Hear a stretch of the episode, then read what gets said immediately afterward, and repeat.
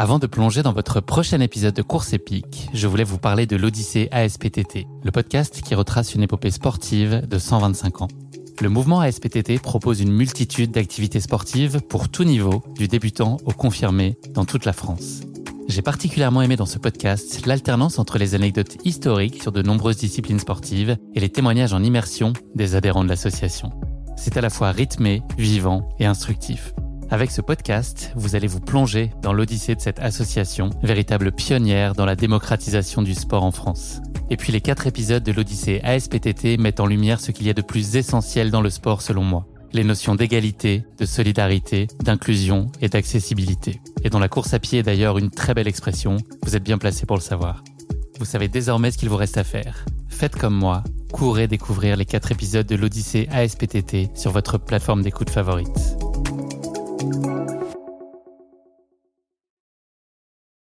On est arrivé ensemble et, euh, et puis voilà, c'est comme ça que tout doucement on a été jusqu'à jusqu'à l'UTMB où euh, là j'ai fait euh, ma première vraie assistance, voilà, qui a été une expérience bah, que je pense dont je me souviendrai toujours en fait, tout simplement parce que je, je, suis passée par toutes les émotions à la fois des très grandes joies et une très grande fierté aussi et puis je pense que c'est la première fois que j'avais aussi peur de toute ma vie. L'autre fois, c'est quand, euh, quand Rubin est né, il est monté en, en néonat et euh, on a cru qu'on allait le perdre. Enfin, moi, j'ai cru que j'allais le perdre. Et je pense que la peur que j'ai ressentie cette nuit-là, bah, c'était, euh, c'était ça, en fait. j'ai eu peur qu'il meure, tout simplement. C'est, c'est bête, c'est sans doute complètement irraisonnable, mais j'étais dans, dans cet état d'esprit-là. Bonjour à tous, c'est Guillaume. Je suis ravi de vous recevoir dans ce nouveau format hors série de course épique, Mots croisés. Mots croisés, c'est un format de récit dans lequel deux invités portent leur regard croisé, souvent complémentaires, parfois contraires, sur une même course épique pour laquelle ils ont chacun vécu des émotions particulièrement fortes. Dans cet épisode, Benjamin Steen y partage avec nous son UTMB 2022, une course qu'il tenait particulièrement à cœur à Benjamin de découvrir et de finir. Saisi par des douleurs au dos intenses, sa course va soudainement prendre une tournure inattendue. À l'autre bout du spectre, sa femme Tatiana, en charge de son assistance sur cette UTMB, va partager avec nous son statut pour elle si frustrant et souvent angoissant de simple spectatrice de la course. Ce nouveau format mot croisé est l'occasion de mettre en lumière le rôle si essentiel, difficile souvent, ingrat parfois, de l'assistance sur les courses. Mais je ne vous en dis pas plus. Tatiana et Benjamin vont vous raconter tout ça bien mieux que moi. Bienvenue dans notre nouvel épisode de Course épique, droit au but.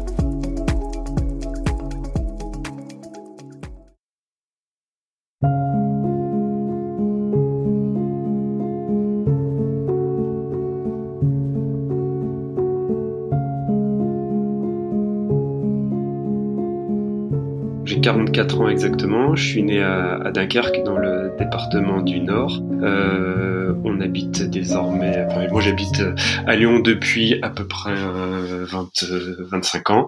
Euh, je suis journaliste au service des sports du progrès depuis 2005, euh, d'abord en charge de, de l'athlétisme essentiellement, course à pied athlétisme, sport olympique, et puis euh, depuis 4-5 ans je suis chef adjoint du, du, service des sports.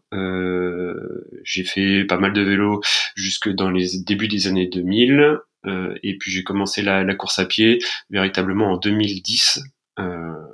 c'est l'époque où j'ai recommencé le, le, sport après après une petite période où j'ai pas fait pas fait grand chose, mais ce qui m'a pas trop réussi.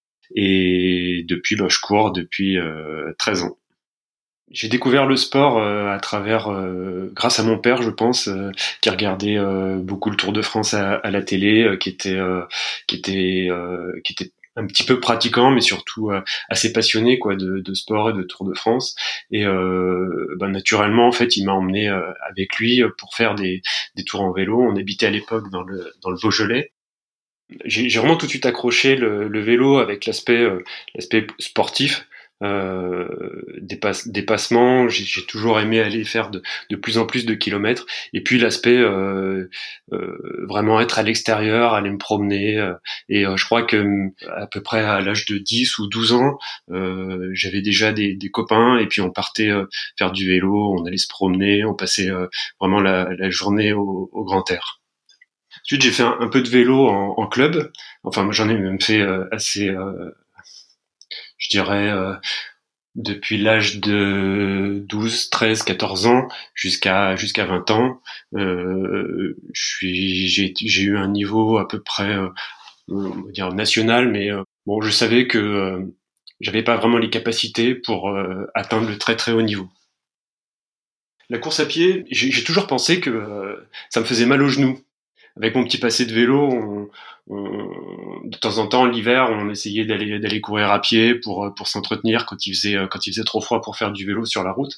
Mais euh, j'ai toujours pensé que c'était pas pour moi que euh, j'allais me faire mal aux genoux que euh, j'allais avoir mal aux chevilles que j'allais avoir mal aux pieds. Et je m'étais un peu fait à, cette idée mais sans vraiment avoir poussé la question. Et, et en fait c'est après dix ans d'arrêt du, du sport je me suis relancé avec un esprit un peu vierge j'avais un peu oublié tous mes préjugés sur sur la course à pied. Euh, il y a des gens qui m'ont dit mais si il faut venir, faut essayer. Et puis finalement, euh, je me suis aperçu que c'était vraiment une idée reçue, que j'allais que je me faisais pas du tout mal aux genoux, et puis que même je pouvais y prendre beaucoup de plaisir. J'ai commencé à travailler au Progrès, je crois, en 2000, en, un peu avant les années 2000. Euh, j'ai été embauché au Progrès en 2002 et mon premier vrai poste, euh, il a été à l'agence de Tarare. C'est une petite agence dans le, le Beaujolais vert, un peu au, au nord-ouest de, Lyon. Et euh, bah, j'ai rencontré Tatiana qui était là-bas en, en stage. Donc moi j'étais un, jeune embauché et elle c'était une, une stagiaire. On a deux trois années d'écart et euh, bah, c'est comme ça qu'on a fait connaissance. Avec Benjamin, on s'est rencontrés en 2004. Euh, ça fait rire les gens quand je le raconte comme ça. J'étais sa stagiaire. Euh, il était déjà journaliste au Progrès depuis quelques années et moi je sortais de l'école. Donc voilà, je, l'ai rencontré au travail de manière très simple en fait, au progrès à l'agence de Tarare. Et puis du coup, on, a construit notre vie ensemble. Moi, je suis partie un petit peu pour travailler ailleurs, et puis j'ai eu l'opportunité de revenir, de revenir sur Lyon. et c'est pile ce moment-là où on s'est dit qu'on allait faire un, bébé. on était en 2009 et euh, Pilar est arrivée euh, ben, quasiment tout de suite en mars 2010. Et puis on a eu un deuxième enfant qui est né euh, en 2013. Il s'appelle Rubin. et puis et puis voilà. Il, faisait beaucoup de vélo quand je l'ai rencontré. Hein. C'est un, ancien cycliste, pas professionnel, mais il avait déjà un petit niveau et il a le profil du grimpeur il avait arrêté de faire du vélo et puis euh, quand j'étais enceinte, il s'est mis à, courir. Je pense que c'est un truc euh, de maturité. Hein. La course à pied, euh, c'est surtout quand on se met à faire des, longs formats, c'est quelque chose qui arrive un peu plus tard.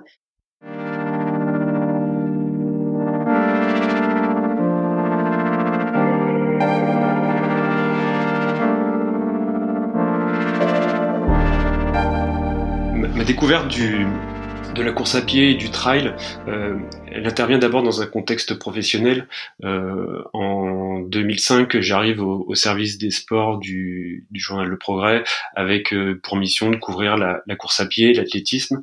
Et c'est très rapidement, je découvre la, la Saint-Élion, euh, alors j'en avais entendu parler parce que c'est un événement qui ici régionalement euh, résonne un peu dans la tête de, tout le monde. Tout le monde connaît quelqu'un qui a participé à la Saint-Élion. Euh, c'est quelque chose qui appartient un peu au, patrimoine, euh, au patrimoine local. Mais quand, quand, quand j'arrive au progrès, c'est une épreuve qui est couverte par le service qu'on appelle nous le, temps libre. En fait, c'est euh, c'est traité par le par le journal un peu comme une comme une randonnée.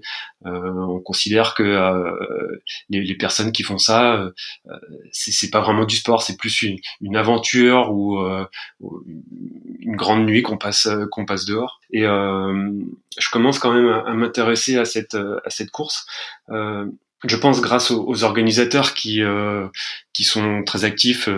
c'est l'agence l'agence Extra qui qui met un peu en avant ce, côté sportif. Et moi, je découvre des personnalités parmi les, les, les coureurs comme Jérôme Trottet, Philippe Raymond, Christophe Mallardet, qui à l'époque sont, sont des très bons trailers, des gens qui gagnent les, les Templiers, qui gagnent des courses de, de, de 70 km. Et quand je les appelle, quand je discute avec eux, en fait, ils me racontent des histoires de sport, quoi, véritablement, des, euh, des, des, espèces de des gros fights, quoi, de, de entre entre sportifs. Et euh, j'ai vraiment l'impression, en fait, que c'est une sorte de de Paris-Roubaix en, course à pied, que euh, on, on, donne le départ à Saint-Étienne, euh, c'est parti, et euh, le vainqueur c'est le premier qui arrive à Lyon après avoir traversé les, monts du Lyonnais et une, nuit complètement euh, complètement folle quoi. Et euh, donc d'abord je vais entendre leur euh, leur discours, leur leur histoire avec cette course. Ensuite, je vais aller la, la, couvrir, la voir, et très rapidement, je vais avoir une sorte de, de frustration. En fait, c'est que euh, quand on est au bord de la route, on voit pas grand très rapidement, les coureurs, ils partent dans les monts du Lyonnais, ils s'enfoncent dans la nuit et ils peuvent nous raconter ce qui s'est passé ensuite à, l'arrivée. Mais nous, on n'a pas vu grand-chose en tant qu'observateur, en tant que journaliste. On est emmené dans un dans un camion, on les voit passer deux trois fois. Et donc très rapidement, je me suis dit, si je veux découvrir ce que c'est vraiment que la Saint-Élion, il faut que je mette les baskets et il faut que que j'aille euh, courir cette course pour vraiment m'en imprégner. Quand j'étais enceinte, Benjamin se met à courir et euh, il participe à son premier trail qui était euh, le Lyon Urban Trail. Euh, et moi, je vais à l'arrivée, j'avais mon bébé de, un mois, c'était en, avril 2010. Et puis tout de suite après, il enchaîne avec la Saint-Élion. Donc la Saint-Élion, c'était son premier gros challenge. Hein. Il couvrait ça depuis quelques années en tant que journaliste et puis un jour, bah, il s'est dit qu'il allait passer de l'autre côté pour expérimenter la chose. J'avais pris pour prétexte de la de la raconter. Euh, je m'étais dit, je vais euh, je vais raconter euh, dans le journal ce que ça fait de, de courir la, la, la Saint-Élion. Je me suis à peu près préparé six mois. Quand est arrivée la, la, course, à trois semaines, je me suis blessé. Je me suis fait un déplacement de la, de la tête du péroné euh, sur un, un, petit virage tout bête. Donc j'ai pas couru pendant trois semaines avant la, avant la course bon, je me suis dit, bah, comme ça, je serai frais. Et puis finalement, j'ai pris quand même le, le départ et euh, j'ai réussi à arriver jusqu'à jusqu'à Lyon. Euh, mais après avoir traversé vraiment une nuit euh, compliquée, c'était dans la neige, dans le froid, j'ai glissé, je suis tombé. Ça m'a valu ma première nuit blanche pendant que le bébé dormait à l'étage. Moi, j'ai repeint de manière très moche. Euh, l'entrée de la maison en violet parce que j'arrivais pas à dormir et à l'époque euh, il n'y avait pas vraiment d'application pour suivre son coureur. On se connectait sur internet et euh, on voyait le petit bonhomme comme ça avancer sur la montagne. voilà, donc ça m'avait valu ma première nuit blanche et pourtant c'était que 72 km. Et autour de 7 heures du matin, j'ai pris mon bébé, je l'ai mis dans son porte-bébé et on a été l'attendre à l'arrivée. voilà, et c'était un, un grand moment d'émotion et c'était la première course qui euh, allait en fait euh, ouvrir la porte sur toutes les sur toutes les suivantes. En arrivant, je me suis dit plus jamais ça. Mais en fait, euh, bah, le lendemain, c'est comme tout le monde. Hein, en fait, on pense qu'à une chose, c'est y retourner. Quoi. Je crois que c'est vraiment là que j'ai pris le virus de, de l'ultra. Et trois ans plus tard, il y en a une qui a été tout à fait singulière et tout à fait marquante puisque j'étais enceinte jusque-là. On attendait Rubine. Euh, il avait déjà une semaine de retard, ce bébé-là, qui voulait pas sortir. Et puis, euh, le week-end approche, on discute, on se dit, euh, on y va, on n'y va pas. Et pour Ben, c'était quand même hyper important de, de couvrir la Saint-Élion, de pas de pas louper ce truc-là. Donc je lui dis, bah écoute, vas-y, on verra bien sur un malentendu, euh, je passe la nuit et t'arrives demain matin. Sauf que à minuit, juste avant le départ, il m'appelle et je lui dis euh, non, ça va pas le faire, faut que tu rentres. Euh, j'avais la première contraction, donc il a mis une heure à rentrer de Saint-Étienne. Et puis dans la nuit de la Saint-Élion, Rubine est arrivé. les organisateurs qui connaissent très bien Benjamin, puisque il a écrit un livre avec eux sur l'histoire de la Saint-Élion, qui je crois aussi l'aime beaucoup. hein, parce qu'il a une tendresse particulière pour la Saint-Élion et je pense que ça se ressent beaucoup, avait offert un dossard au nom de Rubine de la Saint-Élion, un dossard qu'on a toujours. Son numéro de dossard de Rubine, c'est le 0812, donc, et, et on l'a gardé. Peut-être que peut-être qu'il l'utilisera. Donc voilà. Grâce à la Saint-Élion, j'ai rencontré euh, qui était euh, la responsable des relations presse de la Saint-Élion et de l'UTMB. Elle était euh, installée elle-même à, Chamonix. Elle connaissait par cœur l'UTMB. Elle était là, je pense, depuis les, les débuts de l'épreuve. Et lorsque euh, on discutait ensemble à la Saint-Élion, elle me dit mais viens voir la, viens voir ce que c'est que euh, que l'UTMB, je suis sûr que que tu vas que tu vas adorer ça quoi. Et euh, donc elle m'a invité à venir à venir sur l'épreuve en 2011. Euh, c'était assez euh, assez étonnant quoi parce que c'était euh, c'est vrai que c'est une autre époque mais elle m'invite vraiment pour que je vienne découvrir l'épreuve. J'allais pas spécialement euh, travailler sur sur l'UTMB et d'ailleurs on y va avec avec Tatiana. On, y va avec notre fille qui est toute petite.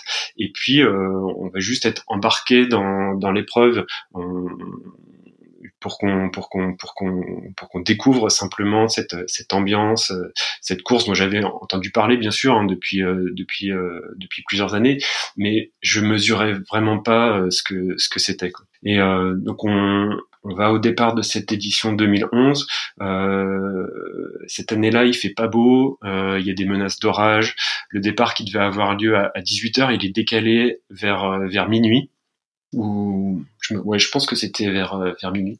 Et, euh, en fait, je suis, je suis, je suis fasciné dès, dès le départ. C'est, euh, il y, a, y a cette musique euh, Conquest of, of, Paradise qui, qui prend quand même au, trip.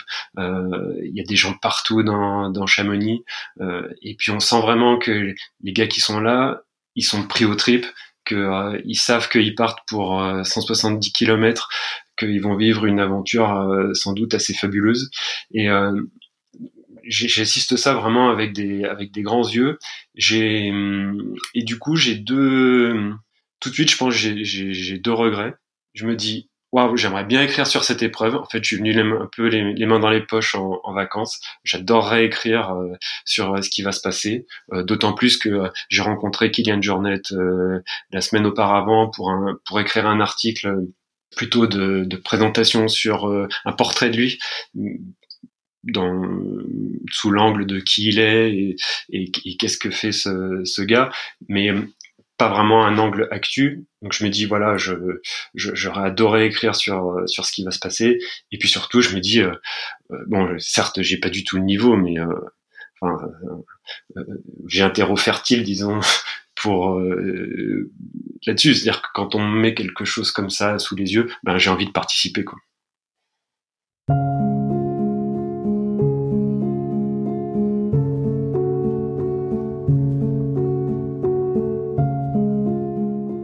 Je crois que c'est en 2018, il y a Xavier Thévenard qui est trois fois vainqueur de, de l'UTMB. Il m'appelle et euh, il me dit qu'il va créer une, épreuve dans, dans l'Ain qui s'appellera euh, l'Ultra XT01.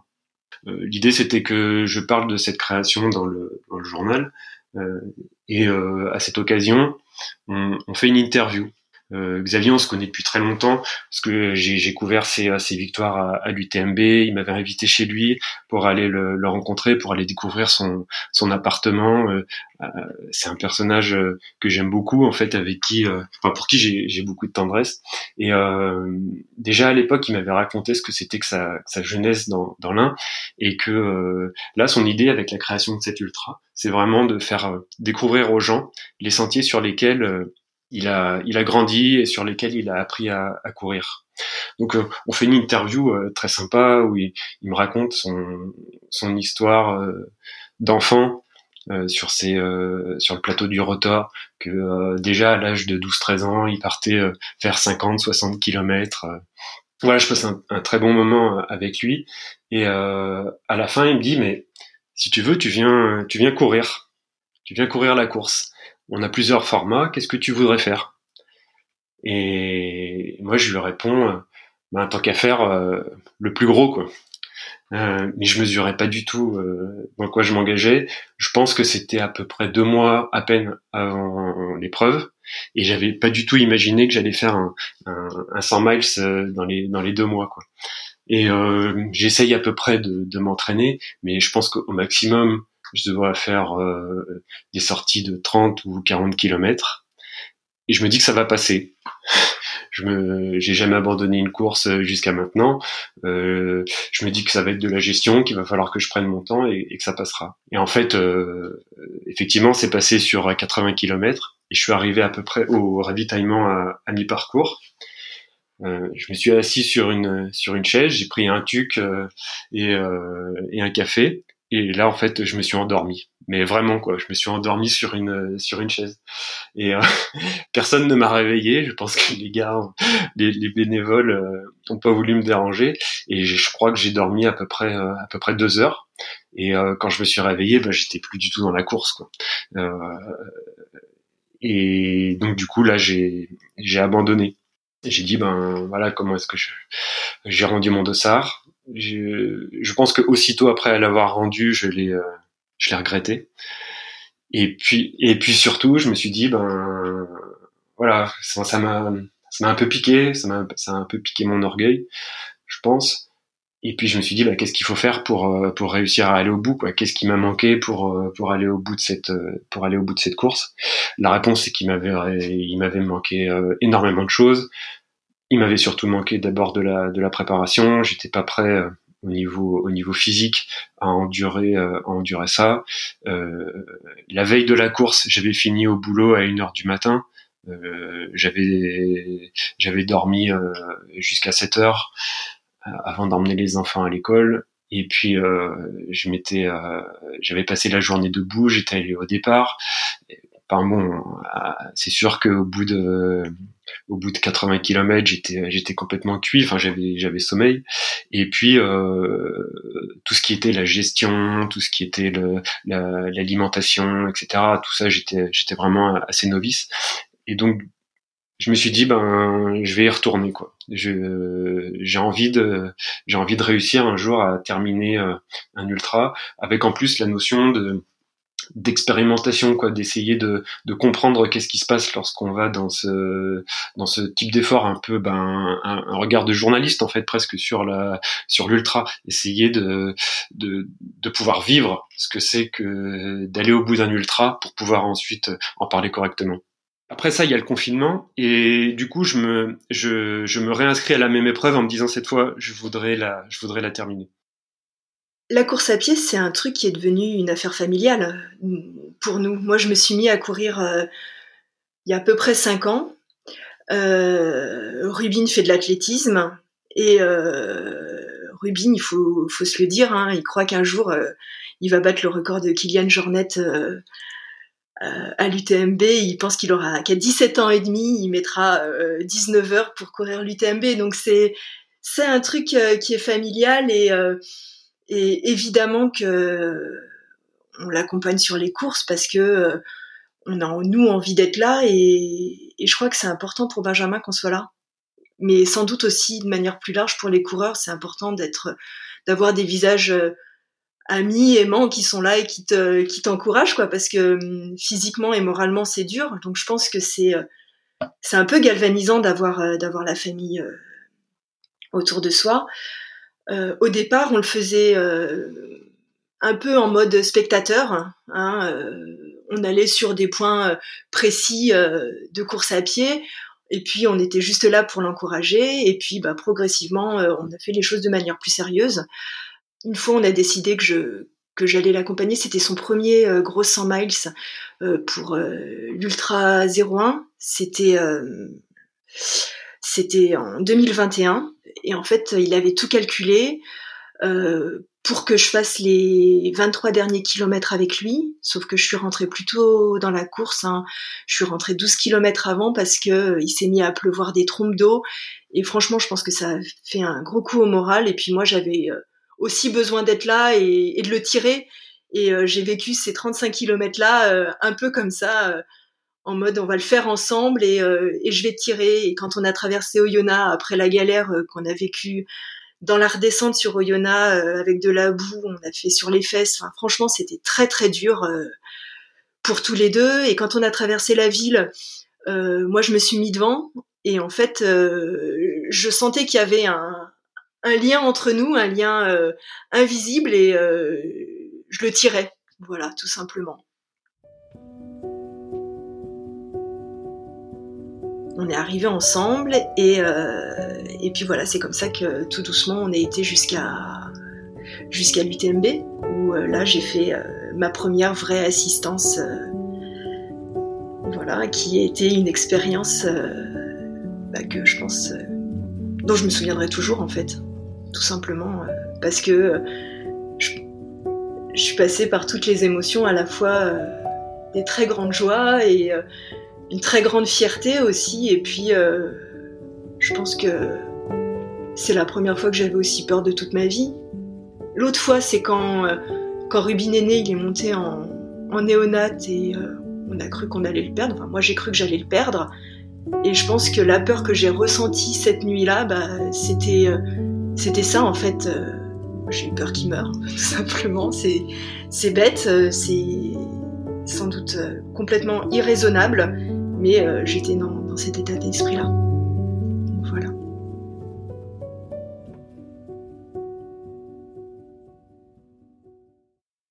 À partir de là, dès le moment où j'ai terminé cette course, même si euh, ça a été ça a été difficile. Hein. J'ai eu des hallucinations au bout de 25 ou 26 heures de course. Je, je termine avec les pieds dans un état catastrophique. Je suis euh, je suis vraiment très fatigué à la fin. Mais je crois que dès ce moment-là, dès l'arrivée, je me dis ok, là j'ai fait une grosse partie du chemin pour me qualifier pour euh, l'UTMB et euh, en fait la, la prochaine fois que je ferai un, un gros ultra ce sera ce sera l'UTMB quand Benjamin me dit qu'il va participer à l'UTMB, euh, je suis pas du tout surprise en fait. On s'y attend, on s'y attend tous. Euh, moi, les enfants, euh, c'est c'est l'un des premiers buts, je pense, du pourquoi il court autant et du pourquoi il a augmenté les kilomètres. C'est c'est pas son graal, mais c'est voilà, c'était c'était son objectif et c'était écrit en fait qu'il aille, euh, qu'il aille au bout de ça. On avait rencontré ensemble l'UTMB il y a dix ans. Euh, on avait emmené Pilar euh, assister à l'arrivée des, des premiers. on était monté, on avait entendu les cloches de vache. Il était à fond. Enfin, franchement, il, il était à fond sur l'UTMB et ça le titillait. Donc forcément, quand il me dit je vais participer à, à la loterie, eh ben oui, c'est c'est une évidence en fait. Je réunis les points pour, euh, pour l'UTMB euh, en 2021. Euh, ça me permet de participer à la loterie pour l'édition 2022. J'attends le, fébrilement, le, je, pense que c'est début janvier, le, le, résultat de cette, cette loterie. Je me rappelle exactement où j'étais. J'étais en train de faire une séance de côte, des navettes. Je montais, je descendais une petite côte à côté de chez moi qui s'appelle la montée du Petit Versailles. Et, et là, je reçois le mail et en fait, je suis pas pris. je suis pas pris pour euh, l'édition 2022. Je crois que j'ai jamais gagné une loterie en fait. Euh, à toutes les épreuves euh, auxquelles j'ai essayé de participer, j'ai jamais été tiré au sort. Et euh, bah, sur le coup, ça m'a un peu, ça m'a chagriné parce que je me suis dit bon, euh, c'est, euh, je, je, connais, je connais le trail, je connais l'organisation du trail, les changements qui sont en train d'être opérés, et je sais que à partir de 2023, ça va devenir encore plus compliqué de, de se qualifier parce qu'il y a un, un, mode de sélection qui, euh, qui est bouleversé et que donc s'il y a une année où il faut le faire, c'est l'année 2022. J'ai les, les points ancienne version de l'UTMB. Euh, donc ça me permet au moins de demander s'il est possible d'avoir un dossard, un dossard presse. J'explique quelle est ma démarche, que euh, à l'époque mon ambition c'est vraiment de de découvrir l'UTMB pour euh, un peu comme la façon dont j'avais découvert la Saint-Élion, d'aller expérimenter par moi-même ce que c'est euh, ce que c'est l'UTMB pour en parler euh, avec pertinence. Je leur explique ça et le service presse me donne un, un dossard. je pense que c'est assez peu de temps finalement après la après la loterie que ils m'apprennent que c'est euh, que c'est ok et qu'ils seront contents, c'était leur mot, de, de m'accueillir sur euh, sur l'UTMB. Euh, donc voilà, je tout de suite dès le mois de janvier, je crois que j'avais même commencé la préparation euh, avant, mais enfin en tout cas dès le mois de janvier, je sais que je vais passer l'année à me préparer uniquement pour euh, l'UTMB 2022. Je le vois s'entraîner, donc je vois que ça peut bien se passer et que ça peut passer parce que on avait fait ensemble l'Ultra 01, c'était le premier 170 km son corps avait tenu. Euh, je, me dis, ça va le faire. Et puis il s'entraîne, hein, franchement. Euh, dès qu'il avait une journée de repos, euh, il partait, il partait, il partait dans le Mont Blanc. Il, allait grimper ici le col du Bonhomme, ici la reconnaissance pour monter à la tête au vent. Enfin, c'est, il a fait ça tout seul. Il a fait ça avec des copains du club avec lequel il court. C'est, je me dis, ça va en fait, ça va le faire. Je suis pas inquiète. Enfin, sur le moment, je suis pas inquiète, mais j'avoue que quand même, 24 heures avant l'épreuve, euh, je me mets angoissée. C'est pas une angoisse euh, qui n'y arrive pas, parce que j'ai pas idée que, euh, à part un abandon sur une vraie blessure, j'ai pas idée que ça va virer comme ça a viré. mais je me mets quand même à flipper parce que je me dis c'est un sacré morceau, c'est le Mont Blanc, c'est ouais c'est un peu irraisonnable. Mais en même temps je lui dis pas du tout. Je surjoue la motivation je suis hyper motivée euh, euh voilà je suis euh, on va le faire on va gagner ça ça va y aller quoi. Voilà. Et puis euh, puis j'ai les enfants et et, et Rubin il est, surexcité. Enfin c'est je pense que son père son père ce héros. Enfin, c'est c'est exactement ça. En août on part en, en vacances on se fait des vacances euh, en van, on fait euh, le tour de la Corse et on est beaucoup dans les montagnes, dans le nord. Euh, on est beaucoup en rando, on marche beaucoup. Benjamin s'absente beaucoup le matin aussi parce que lui, il doit continuer à s'entraîner. On est vraiment sur une pente douce là, plus question de faire des grosses sorties, on est juste sur de, du fond. Voilà, continuer à faire courir les jambes. donc il part une heure, une heure et demie, et il va, il va se promener dans la montagne.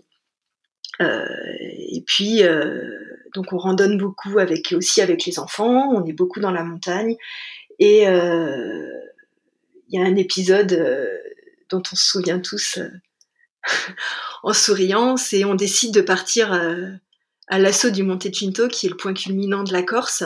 Et on a Rubin là qui est au taquet de chez taquet, ça monte hein, quand même, hein. puis c'est de la pierraille, euh, tu montes le pied, euh, ça redescend, etc. Euh, mais Rubin, il est devant, il fait le dahu et il grimpe, il grimpe, il grimpe et il répète qu'on va à l'UTMB et que lui aussi un jour il ira à l'UTMB. Bref, c'est des vacances un peu sportives, mais elles, elles sont préparatoires. c'est la dernière ligne droite vers, vers l'UTMB. On arrive à Chamonix je pense 48 heures avant avant, avant le départ de l'UTMB. Euh, c'est un peu, je sais pas si c'est un peu court ou, enfin en tout cas on est on, est installé à, à Saint-Gervais, on passe un peu de temps à, à, Chamonix au moment du pour aller retirer le dossard, pour aller traîner au, au salon où je connais pas mal de je connais pas mal de monde.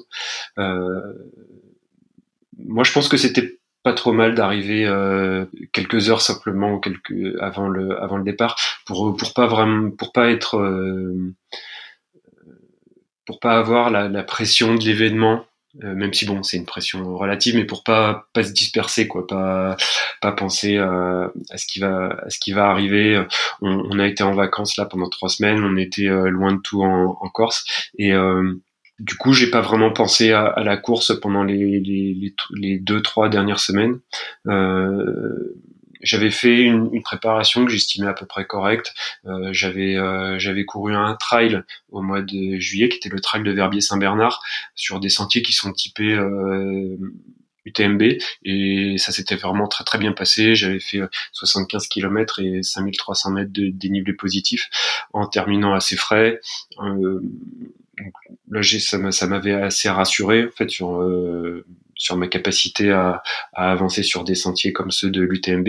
Et puis j'avais repéré beaucoup de parties du parcours au mois de juillet. J'avais fait euh, euh notamment tout le, la partie entre les contamines et presque Courmayeur. C'est une partie que je trouvais très importante parce que c'est une partie de l'UTMB qu'on effectue de nuit.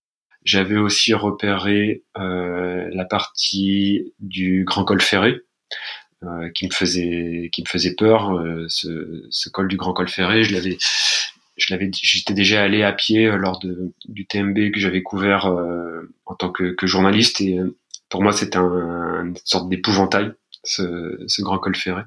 Et puis je connaissais bien toute la fin à partir de, de Valorcine jusqu'à jusqu'à Chamonix. Donc je me dis que bon, j'ai pas mal de j'ai pas mal de points de repère que euh, je sais à peu près où je mets les pieds. En termes physiques, euh, tout va bien, que je suis je suis assez reposé. J'ai juste la, la veille euh, une douleur qui se réveille au, au-dessus du fessier. Mais bon, c'est quelque chose. Euh, je suis, je suis pas quelqu'un de très costaud. Hein, euh, je fais un, 1m83 pour 64 kg. Je suis pas très musclé. Je suis pas très robuste. Euh, j'ai souvent des problèmes de dos, mais ça me, si je suis pas bloqué, généralement ça passe euh, lorsque je suis chaud, donc ça m'inquiète pas vraiment. Et puis j'ai une petite douleur à la, à la cuisse, mais je pense que sur le coup, je pense que c'est des petites douleurs qu'on a lorsqu'on n'a pas couru euh, intensément depuis longtemps, que euh, on est dans une phase de, repos, donc on a on, a toujours des espèces de petites douleurs qui se réveillent, euh, qui sont peut-être, je me dis, c'est peut-être même des douleurs psychologiques, quoi. C'est pas c'est pas vraiment quelque chose qui me qui me fait peur. Pour l'UTMB, c'est la première fois que on décide que je vais faire l'assistance, la vraie, euh, et être là pour lui. Parce que jusqu'à présent, on avait fait les spectateurs, il mangeait au ravito, nous on était juste là pour l'encadrer et l'encourager. Et là, on se dit euh, que je vais faire l'assistance. C'est lui qui a envie. Enfin, je dis pas que j'ai pas envie, euh, mais lui, pour lui, c'est important. Et je sens que c'est important en fait que je fasse ça je me colle pas tellement de pression parce que euh, j'imagine pas que ce soit très dur. Juste, ma grosse angoisse, c'est de le manquer sur les points de passage.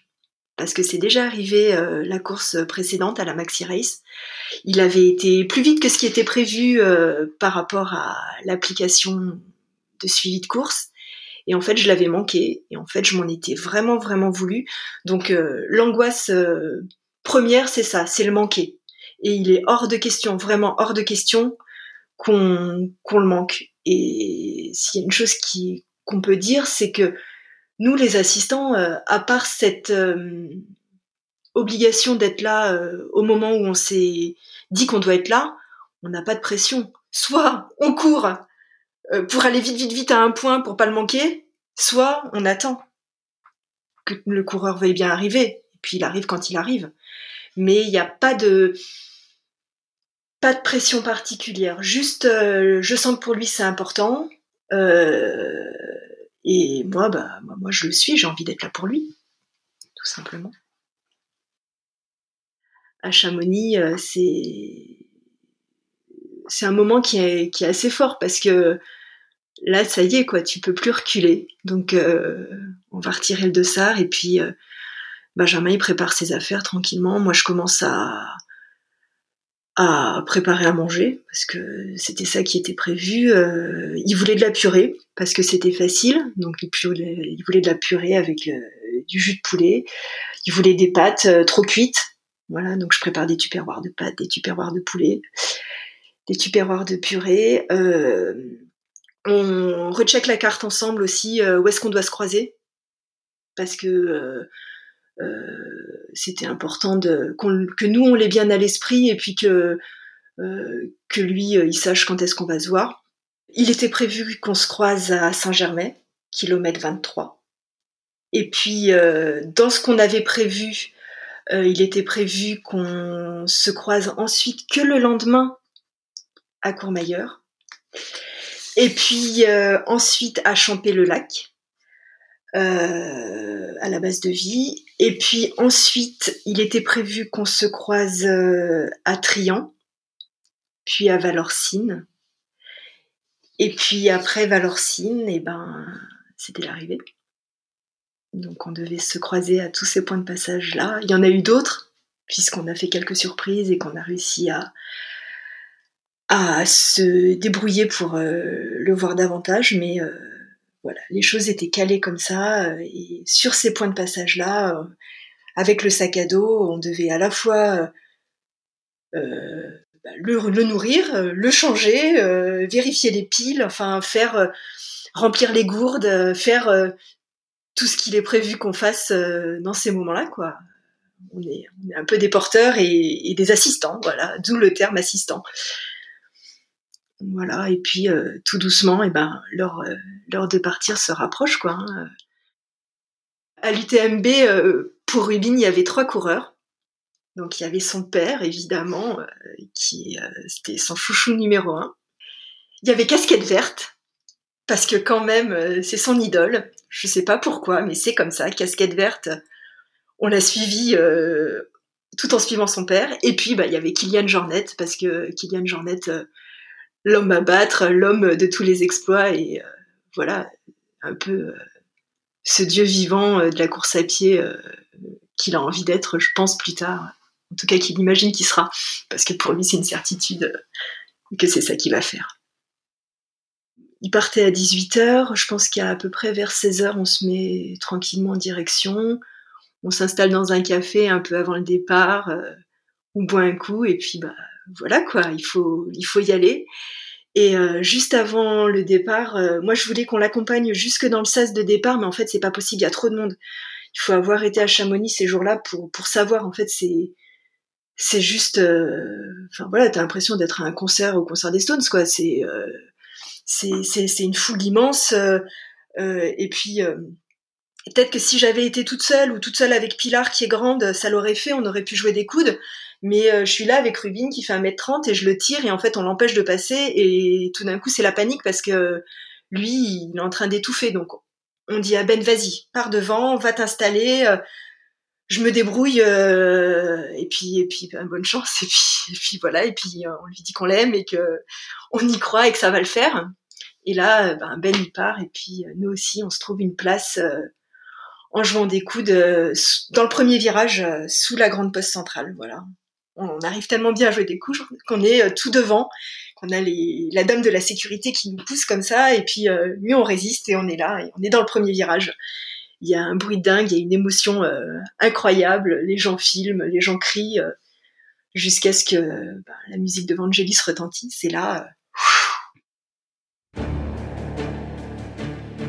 la place de, du triangle de l'amitié à, Chamonix au moment du départ de, l'UTMB, c'est vraiment très impressionnant. C'est 2500 personnes qui se regroupent sur cette, sur cette mini place et c'est vraiment un, un essaim quoi. C'est moi j'arrive par le par le côté euh, trois quarts d'heure avant le départ. Je pense que je vais pouvoir accéder euh, pas trop loin de la ligne. Je, me demande même si je suis pas un peu trop en avance. Et en fait, euh, les 2300 ou 2500 coureurs qui participent à l'UTMB, ils sont déjà là en train d'attendre. Quoi. Du coup, je me retrouve euh, assez loin de assez loin de la ligne de, de départ avec euh, avec d'autres personnes. On, j'avais j'avais un copain avec qui on avait prévu de se retrouver. Euh, c'est impossible de se retrouver quoi au, milieu d'une telle foule. Euh, et euh, les gens parlent pas vraiment, pas beaucoup. J'ai l'impression que tout le monde est concentré, qu'il y a tout le monde a beaucoup d'émotions, que alors tout le monde regarde les écrans géants sur lesquels on voit arriver les, principaux coureurs, euh, les principaux coureurs élites. Euh, et puis la pression monte, la pression monte. On, est face au Mont Blanc.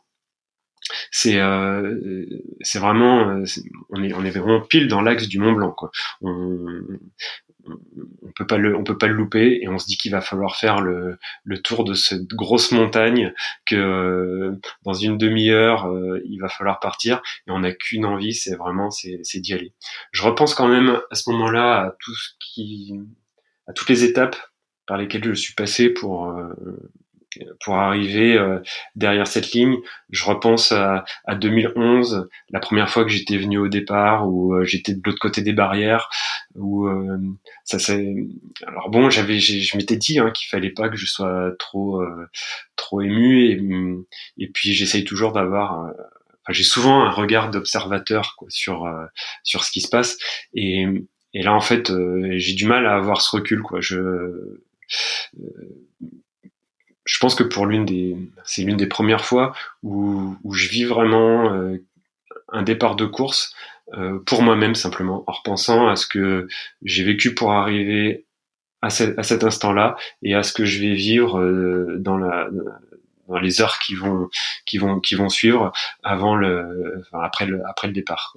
Puis il y a cette musique, quoi, le, le Conquest of Paradise, c'est quand même le summum du kitsch, hein, cette, euh, euh c'est, cette musique. Hein. Mais euh, bon, il y a le, il y a le speaker qui sait parfaitement euh, faire monter la sauce.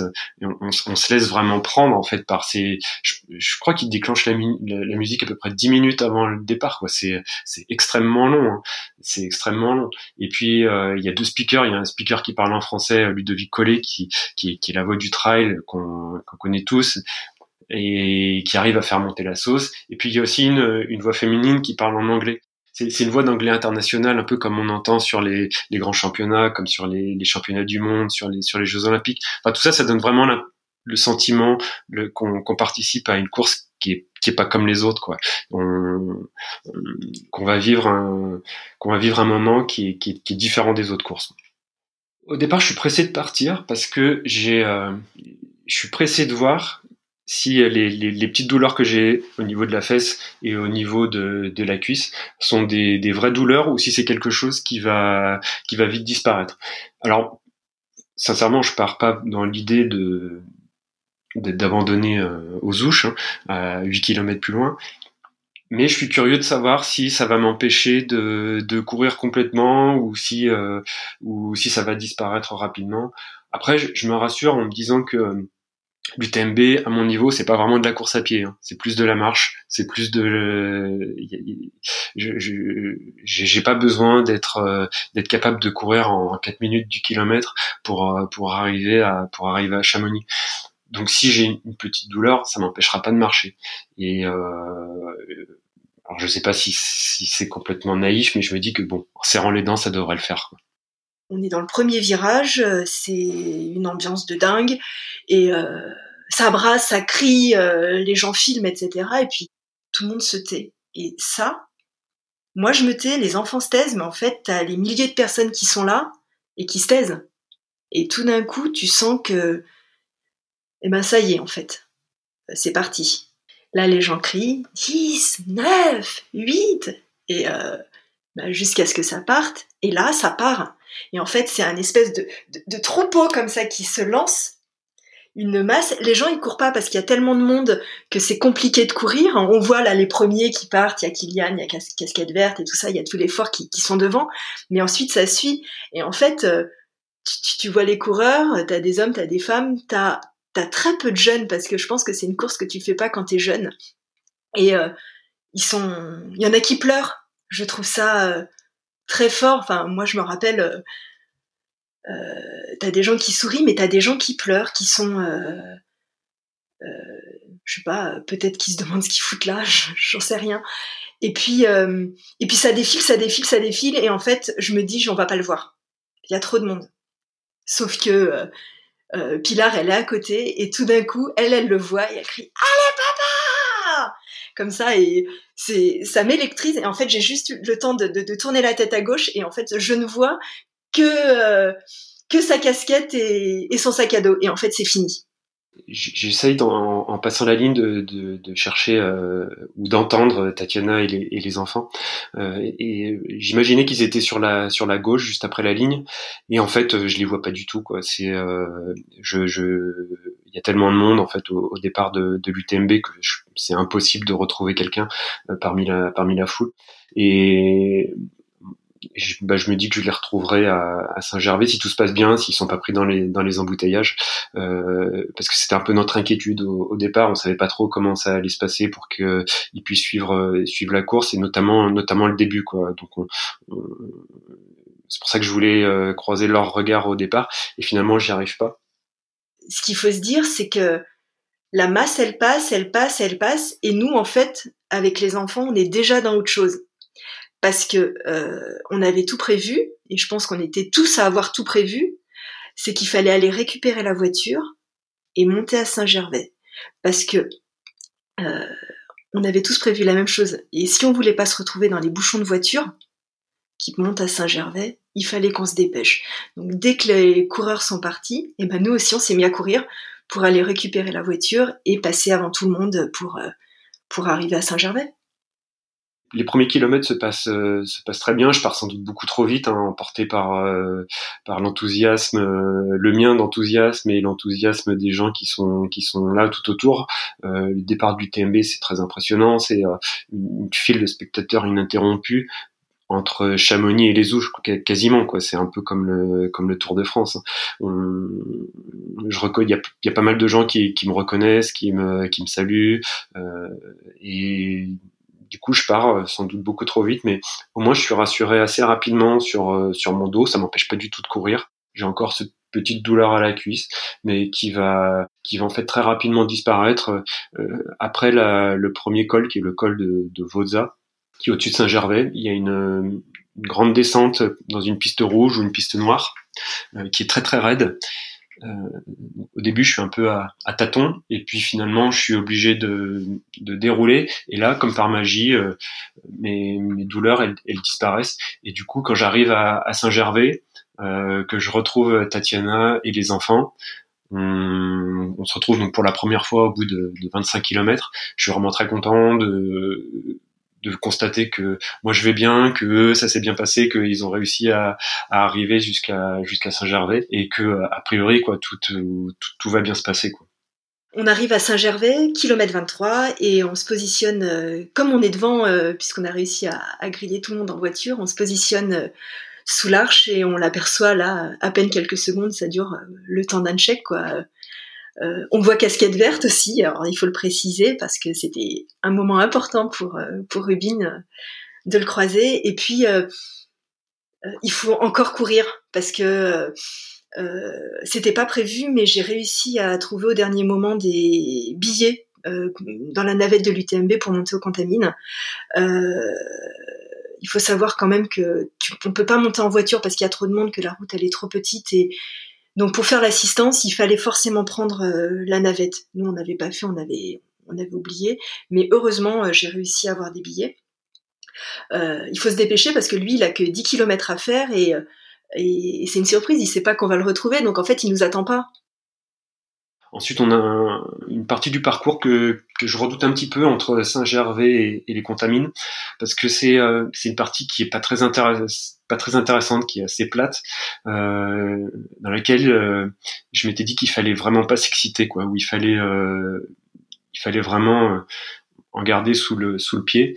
Et, en fait, j'essaye de faire ça, mais il fait tellement chaud, il fait tellement humide que je, transpire énormément, que j'ai du du mal à boire suffisamment pour être euh, désaltéré.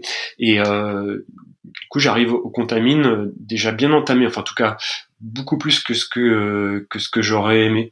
Euh, j'ai l'impression d'avoir beaucoup transpiré et l'UTMB en fait n'a pas encore commencé au contamine quoi. C'est et c'est ce que je dis à, Tatiana quand on se retrouve quand on se retrouve au, au Contamine au kilomètre 35.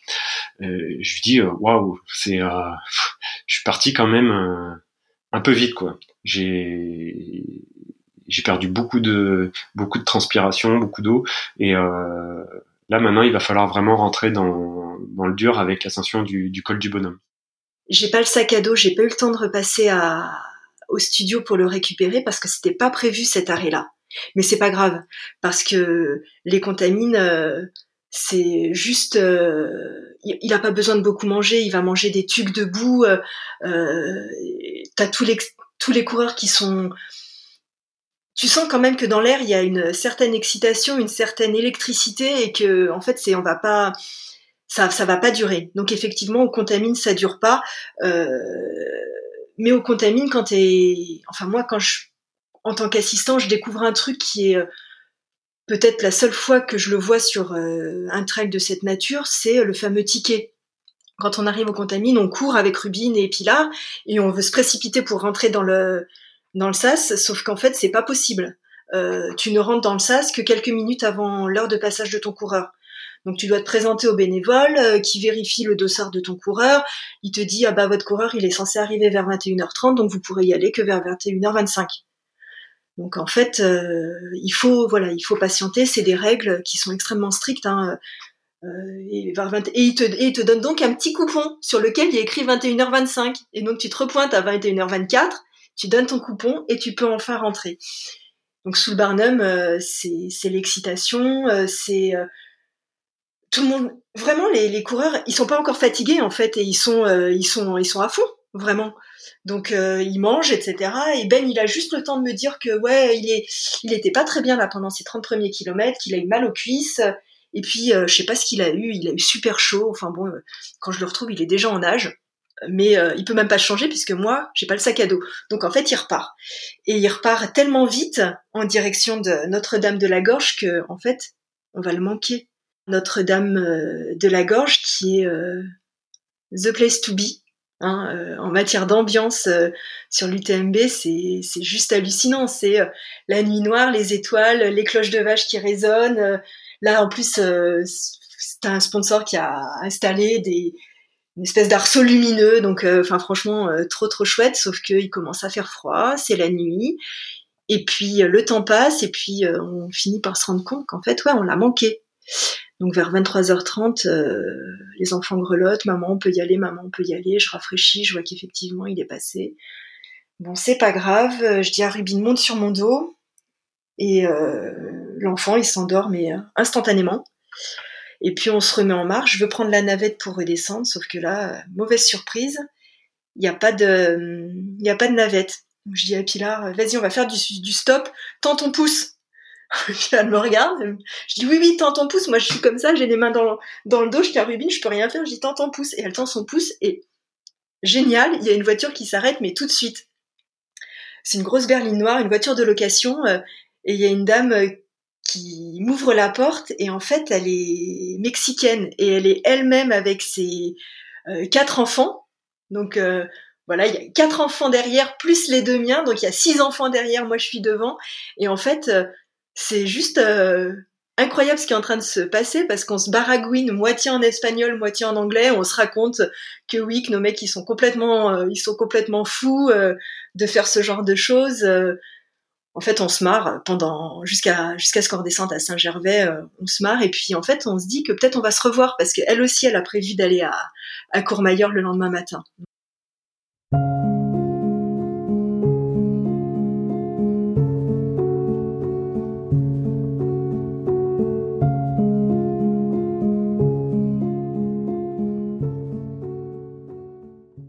Je, rentre dans la nuit de, l'UTMB sans, les avoir croisés le, col du bonhomme, c'est un, moment que j'attendais parce que euh, euh, j'adore ce col en fait. C'est vraiment un endroit magnifique. Alors bon, même si là ça se passe de de nuit, mais c'est c'est pas très très dur. C'est assez long et ça va me permettre de, de, vraiment rentrer dans la course, de prendre mon rythme, euh, même si j'ai une petite alerte euh, juste après la, la, balme où je commence à avoir des crampes dans les dans les mollets. J'attribue ça vraiment au fait que j'ai été euh, déshydraté dans, au, au, début de la course.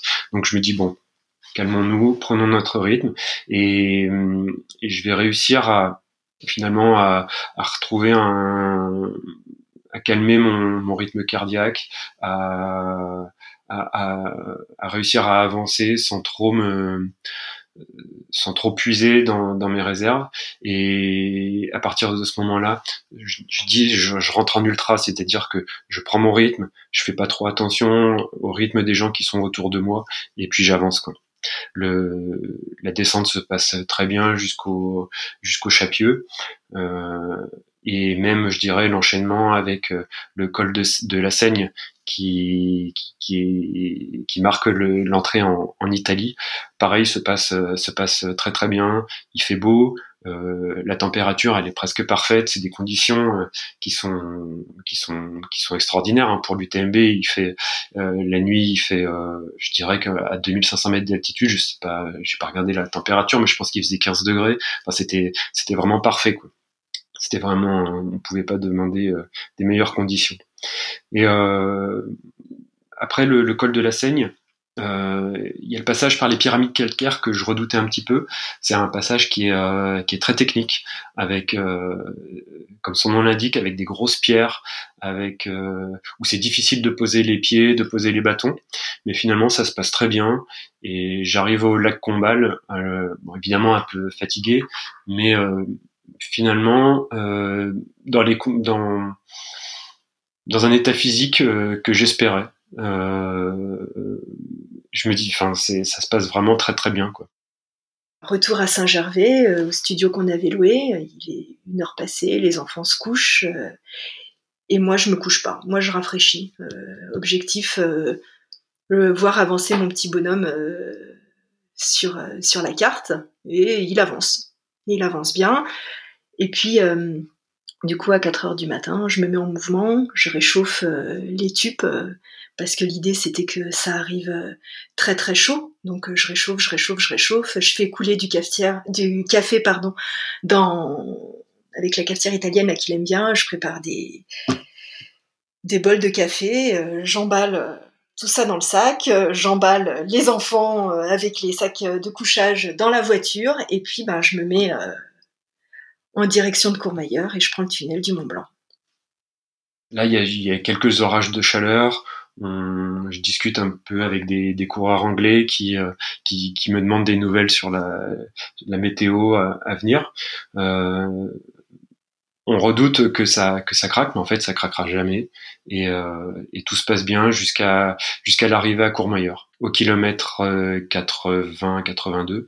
Euh, Courmayeur c'est la c'est considéré à peu près comme la mi-course. C'est surtout le, plus gros ravitaillement. Euh, c'est un, un endroit que je connais très très bien, le, le, Mountain Sport Center, parce que c'est, c'est, un, c'est, l'endroit où on fait le, on fait le premier point lorsqu'on suit la course en tant que journaliste, où tous les, où généralement les, les élites commencent à, à, à, se situer.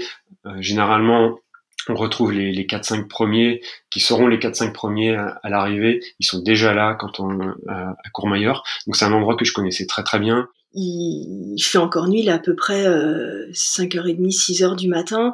Les enfants dorment encore, mais Pilar se réveille et Rubine pas du tout. Alors je le secoue un tout petit peu et puis euh, euh, il a pas envie de bouger. Franchement, il est trop bien, il est à moitié endormi. Donc je lui dis Rubine, tu bouges pas, tu restes là, je fais vite.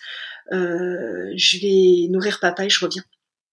Donc avec Pilar, on se met en mouvement, on sort de la voiture et on va à la halle de Courmayeur, je récupère mon petit ticket euh, et puis euh, je suis là au milieu de...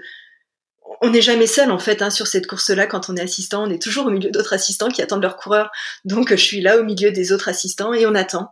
Et tout d'un coup, je me retourne et qui je vois? Je vois Rubine. Mais honnêtement, j'ai l'impression d'halluciner. Ce qui s'était passé, c'est que l'enfant s'était réveillé tout seul dans la voiture, pas trop savoir où il était. Il avait paniqué, il était sorti, il était, euh, il s'était mis sur le parking et il s'était mis à pleurer. Et là, il y a une dame qui faisait aussi l'assistance de son conjoint, qui le récupère et qui dit on va retrouver ta maman, c'est pas grave, et qui me le ramène jusqu'à jusqu'à la halle des sports à, à Courmayeur. Je sais pas comment on a fait pour se retrouver, mais euh, Bon bref, c'est euh, je retrouve Rubine et euh, quelques minutes après, bah, avec mon ticket, il faut que j'y aille. Et donc je prends mes enfants et là c'est un peu la grosse déception pour eux parce qu'ils n'ont pas vu Benjamin bah, depuis euh, depuis la veille, sauf qu'ils peuvent pas rentrer avec moi. Les règles sont hyper strictes, c'est une personne dans le sas de ravitaillement. Donc je les laisse sur le banc côté des bénévoles et puis bah, je vais m'occuper de de Benjamin. ben il arrive pile dans ses temps c'est incroyable de précision. Euh, enfin, c'est lui qui est incroyable de précision. Hein, c'est pas l'application. Lui, il est incroyable de précision. Il doit arriver à 7h03. Je crois qu'il arrive à 7h09. Enfin, c'est euh, c'est vraiment euh, dingue. Et il va bien et il est content et je le trouve plutôt frais pour un gars qui a pas dormi de la nuit. En même temps, on s'excite pas. Le format 80, c'est un format qui maîtrise bien. Donc, on se dit, voilà, on va s'engager sur la deuxième partie de course. Il mange, ce qui était prévu qu'il mange. Il se fait plaisir avec la purée. Euh, il boit du café, moi je, il se change, euh, moi je remplis les gourdes, je récupère les lampes de la, les piles de la frontale pour les recharger dans la voiture euh, pour lui refiler pour la nuit d'après. Et puis en fait, ça va très vite, on reste là un quart d'heure. Euh, on parle quasiment pas, on est ça va ton corps, ça va mon corps. il a vu un, copain qui abandonne, il me raconte ça, il me dit qu'il va bien grosso modo, on est vraiment sur du technico-technique. Hein. Euh, dans ce moment-là, euh, ça va, ça va. Tatiana, elle avait préparé tout ce qu'il fallait pour, euh, pour que je puisse manger. Et donc là, je sais que je vais pouvoir manger une, une purée euh, et qui me fait très envie. C'est-à-dire que là, j'ai encore de, j'ai de l'appétit. C'est-à-dire, j'ai envie de manger. Donc je me dis ah, c'est bon signe. Ça veut dire que mon estomac est pas complètement retourné, que je vais pouvoir continuer, que je vais pouvoir faire le plein d'énergie. Et donc jusqu'à Courmayeur, vraiment tout va bien. On passe un, bon petit moment. Moi, ça me rebooste pas mal, à la fois parce que je mange et puis parce que j'étais euh, j'étais content de les voir après la nuit. Il repart très vite et puis euh, moi j'ai quand même l'impression que ça fait euh, ça je l'ai pas manqué. Nous on peut respirer, on doit aller à Champer le lac mais on a carrément le temps parce que lui il doit il doit, il doit faire 50 km et en même temps monter ces deux énormes cols qui sont le refuge du Berton et puis euh, le, grand col ferré. Enfin, c'est, lui, c'est un gros morceau. On sait qu'on a rendez-vous dans 9 heures, donc autant dire que on a, on a du temps devant nous.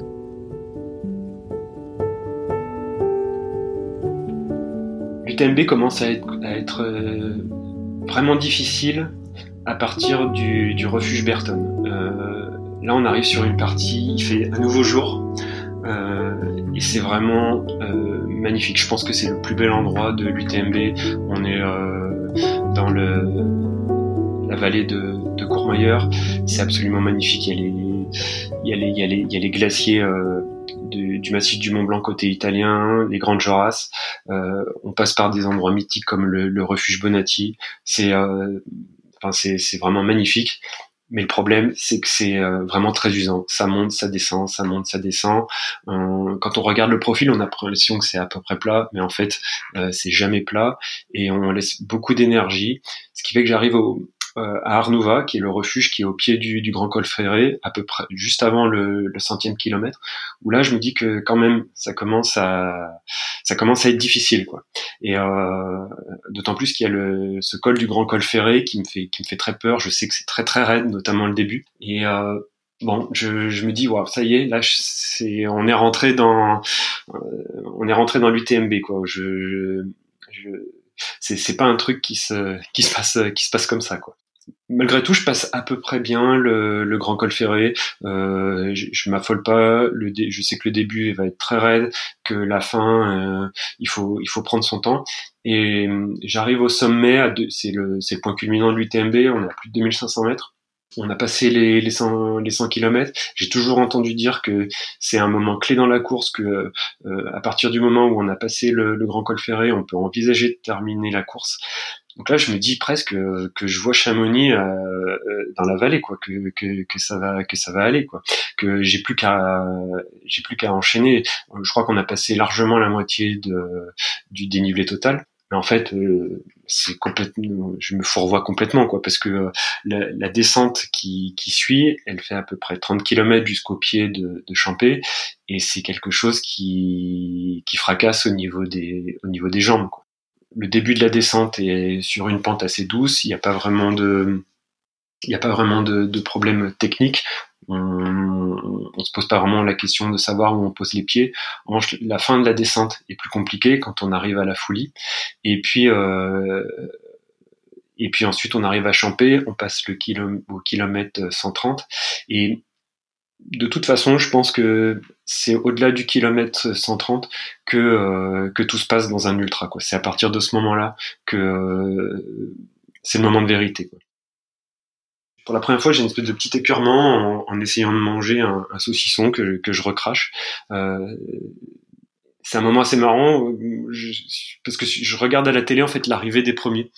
Euh, dans le au ravitaillement, il y a l'arrivée de, de Kylian Jornet et de, de Mathieu Blanchard qui est, qui est diffusé. Je, je suis pile euh, assis en train de, en train de regarder, en train de regarder l'arrivée.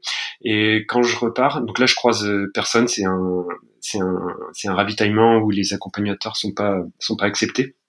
Quand je repars, j'ai un espèce de petit moment d'euphorie.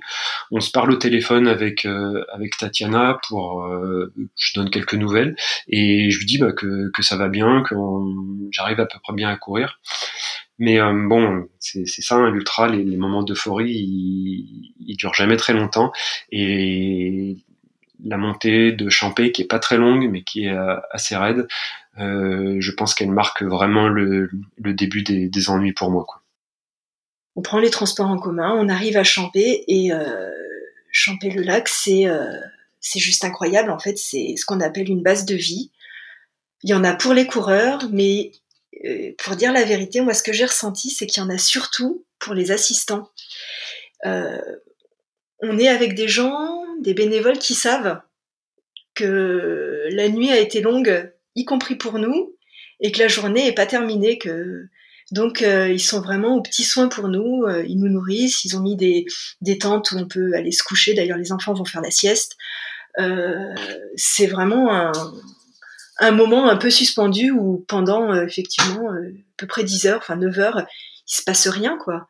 Juste tu te lèves, tu vas applaudir les coureurs qui sont en train d'arriver, tu vis la, ce grand moment de joie quand euh, Kylian franchit euh, l'arrivée à Chamonix, euh, tout le monde hurle, enfin vraiment, il applaudit, c'est vraiment fort. Et puis, et puis en fait, on discute avec les autres assistants, quoi. Et toi, ton coureur, comment ça va? Bah ça va, il est où? Il est où? Donc on check les points, il est un peu devant, il est dans ses temps, il va bien.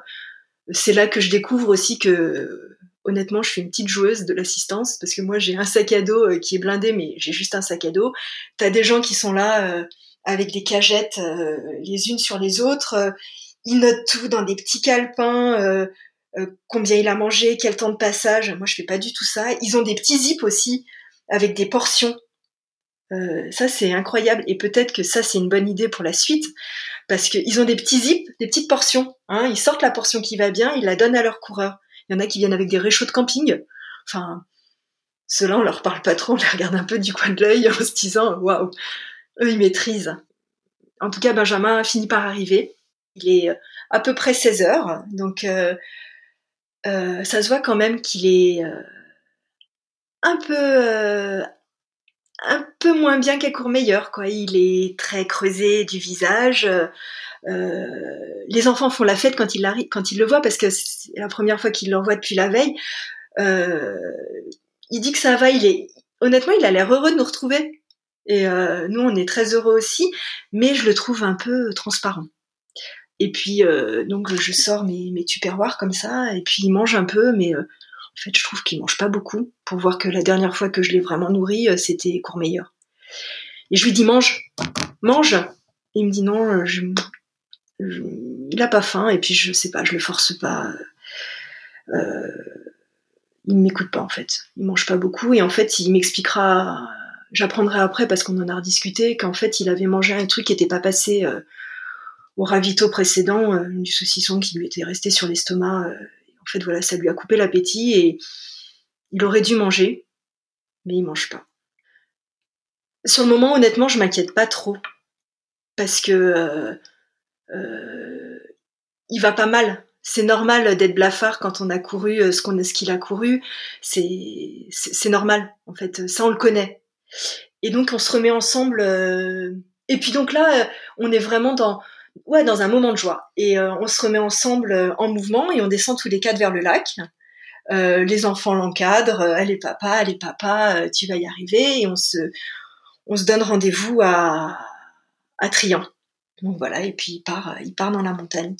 moi, je me rends compte en regardant, en regardant la carte que je peux faire un stop surprise me dit c'est chouette, on va le voir passer euh, une fois de plus. Euh, l'idée c'est pas de lui donner à manger ou quoi que ce soit, c'est juste d'être là sur le chemin.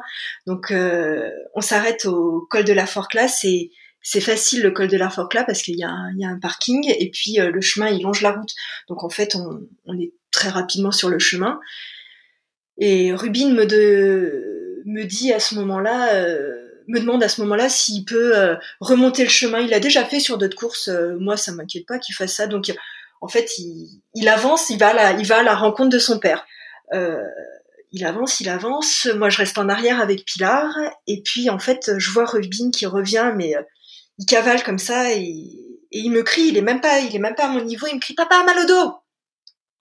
Et alors là, euh, j'ai pas vu Benjamin, mais je sens que mon cœur se serre et et je me dis non non non non non c'est pas possible c'est pas possible euh, parce qu'en fait, euh, c'est. En fait, ça, c'était pas prévu. Juste ça, c'était pas prévu. Et évidemment qu'il y a de l'imprévu. Mais ça, euh, voilà, c'était pas prévu. Et Benjamin arrive derrière euh, Rubine. Il est encore droit. Il a les bâtons. Il est encore droit. Euh, mais il est un peu, un peu voûté. Et puis, voilà. Et en fait, il est. Il compense, en fait. Il est un peu voûté. Donc, il a il se un peu, il a un peu la tête en l'air comme ça, euh, mais il me dit euh, ça va, qu'il voilà qu'il a effectivement qu'il a mal au dos. et qu'on se retrouve à Trian, lui, il a plus que la redescente à faire pour aller à Trian. Et je pensais pas en fait que à ce moment-là, la course, allait prendre un virage qu'on n'avait pas prévu, un virage à, à 180 degrés, et que la grande joie qu'on avait connue, bah, ça allait devenir en fait l'angoisse, tout simplement.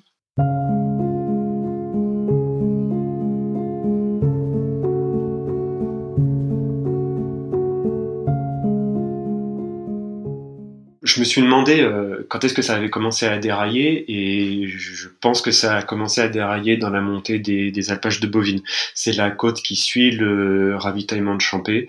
C'est euh, une côte qui, lorsqu'on regarde le profil, a pas l'air impressionnante, mais en fait c'est très très raide. Il y a surtout beaucoup de cailloux. On est vraiment penché euh, en avant sur les sur les bâtons et et, et à force de, je pense, plier en deux, il y a ma douleur euh, au dos qui commence petit à petit à se réveiller et euh, c'est là où je commence à faire des concessions avec euh, le, mon credo qui était celui de ok on, peut avancer lentement mais par contre on s'arrête jamais.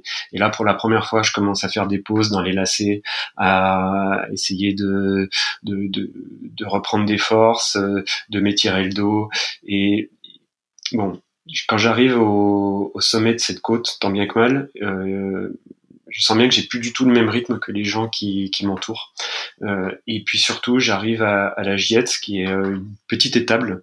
C'est euh, très mignon. Hein. C'est euh, vraiment super euh, super sauvage comme comme endroit là-haut.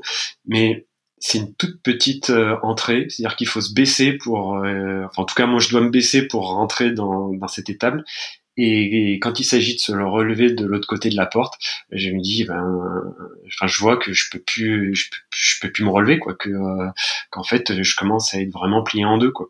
Ça m'est déjà arrivé d'avoir euh, d'avoir mal au dos, mais bon, là, il reste euh, il reste 40 km quoi, pour aller jusqu'à Chamonix, et je me dis bon, ça va être, ça, ça m'inquiète. Dès ce moment-là, ça m'inquiète un peu, d'autant que je sens que ça va pas ça va pas passer tout de suite je sais que euh, ça va m'empêcher de courir donc euh, j'essaye de trouver un stratagème euh, dans cette descente vers vers la Forcla et vers vers Trian en, en, courant sur la pointe des pieds c'est-à-dire que ça me force à me, à me relever la, la, position sur la sur la pointe des pieds me permet de de me relever un peu et de courir droit sans avoir à faire d'efforts sur le sur le dos. Mais euh, mais ça ça tient ça tient qu'un temps parce que très rapidement en fait ça provoque des des douleurs le long de la colonne vertébrale et, finalement quand j'arrive euh, au, col de la Forcla. Euh, c'est là que je recroise mon, mon, fils qui était parti en courant dans le sens inverse de la course. Je lui dis tout de suite que, que j'ai mal au dos. Et il part devant, devant moi, il file vers Tatiana et, Pilar, ma fille, et il leur dit papa il a mal au dos, papa il a mal au dos. Et en fait, ben Tatiana sait très bien que le dos c'est un peu mon tendon d'Achille, et du coup je vois dans son regard que tout de suite quand on se retrouve au col de la Forcla, qu'elle est inquiète, elle aussi, et que euh, ben on s'engage dans quelque chose qui va être qui va être très très long. Quand on se retrouve à Trian, 5 euh, km plus loin, on est au, au kilomètre 142. Euh, et là, en fait, il faut pas se leurrer, Benjamin, il est complètement plié en deux. En fait, il est plié à 90. Il s'est calé un bâton déjà sous, sous l'aine gauche, euh, non pas sous l'aine, sous, enfin sous l'épaule gauche comme ça, et il avance euh, déjà un peu comme un petit vieux quoi. Et je le vois, et en fait, euh, je me dis mon Dieu, mais comment on va faire? Il mange pas, il mange plus, et s'il y a vraiment un, truc à retenir de cette course-là, c'est que il faut forcer son coureur à manger il faut vraiment les forcer à manger parce qu'on peut pas courir 142 km sans s'alimenter. En fait, c'est pas possible. Donc, il faut vraiment les forcer à, s'alimenter. Bref, à, ce moment-là, je le fais pas. Je, peut-être un peu sidérée. Ce que je réussis, ce que je réussis à faire quand même, c'est à l'envoyer chez le kiné. J'ai repéré qu'il y, avait un stand kiné là qui s'était installé. Je réussis à, l'envoyer chez le kiné. Donc, on fait un stop il enlève son sac à dos, euh, il soulève son t-shirt, il est allongé, et là, en fait, moi j'ai un haut le cœur parce que il a son ventre a disparu. Il a la peau du ventre qui touche la peau du dos et euh, il a un trou qui s'est formé sous les côtes. C'est comme s'il avait que des côtes flottantes en fait. Le kiné, euh, le scotch lui met des, des, bandes là, de strap euh, pour essayer de, de, le soulager un peu et il lui demande Mais vous pensez vraiment que vous allez pouvoir continuer? Et Ben, il répond il dit Oui, oui. Et je vois le médecin qui me regarde comme ça un peu par en dessous et il me dit rien, mais je comprends que ça va pas aller en s'arrangeant. Et en fait, non, ça va pas aller en s'arrangeant. Tatiana m'encourage, elle me dit que, ça va aller, mais euh, quand je repars de Trian pour aller m'engager vers direction de la montée vers les Tsep, là je sais que c'est parti pour euh, que ça va être très très. Je, à partir de ce moment-là, je sais que ça va être très long. Donc euh, il repart euh, un peu en clopinant. Moi, je réussis à le mettre dans la roue d'un gars euh, que j'avais rencontré à Champé, qui faisait l'assistance de son coureur et qui décide de faire 2-3 km avec lui pour le lancer sur le chemin. Et donc je leur colle un peu Benjamin dans les pattes en disant Ben accroche-toi à eux, parce que visiblement nos coureurs ils courent pareil. Donc je dis accroche-toi à eux. Donc il part un peu derrière comme ça et et là et ben là on se retrouve à à, à Valorcine, kilomètre 153 ça devient plus drôle. Ah, alors Sine. Il fait nuit, il fait froid, euh, il n'y a pas de, il a pas d'endroit où se poser, donc en fait on est dans la voiture et puis euh, on attend, on attend, on attend et on fait un peu comme tout le monde, on attend que le temps passe. Les enfants s'endorment, moi je rafraîchis mon bonhomme. Euh, je vois qu'il avance, je sors de la voiture toute seule puisque les enfants dorment, euh, et je me pointe dans le, SAS assistance. Et effectivement, sur son point de passage, il était prévu qu'il arrive. Donc on me fait mon petit ticket et je rentre. Et là, j'attends. Parce qu'en fait, euh, l'estimation, ça allait plus du tout. Déjà, ça allait plus du tout. Il est à la bourre. Enfin, à la bourre. On n'est jamais en retard sur une course comme ça. Mais par rapport à ce qui était prévu, il est à la bourre. Il finit par arriver, et là, euh, moi je suis en panique totale. Quand je le vois, il est plié encore plus en deux, il a encore perdu 5 cm. Euh, et en fait, quand il arrive, il manque de s'écrouler.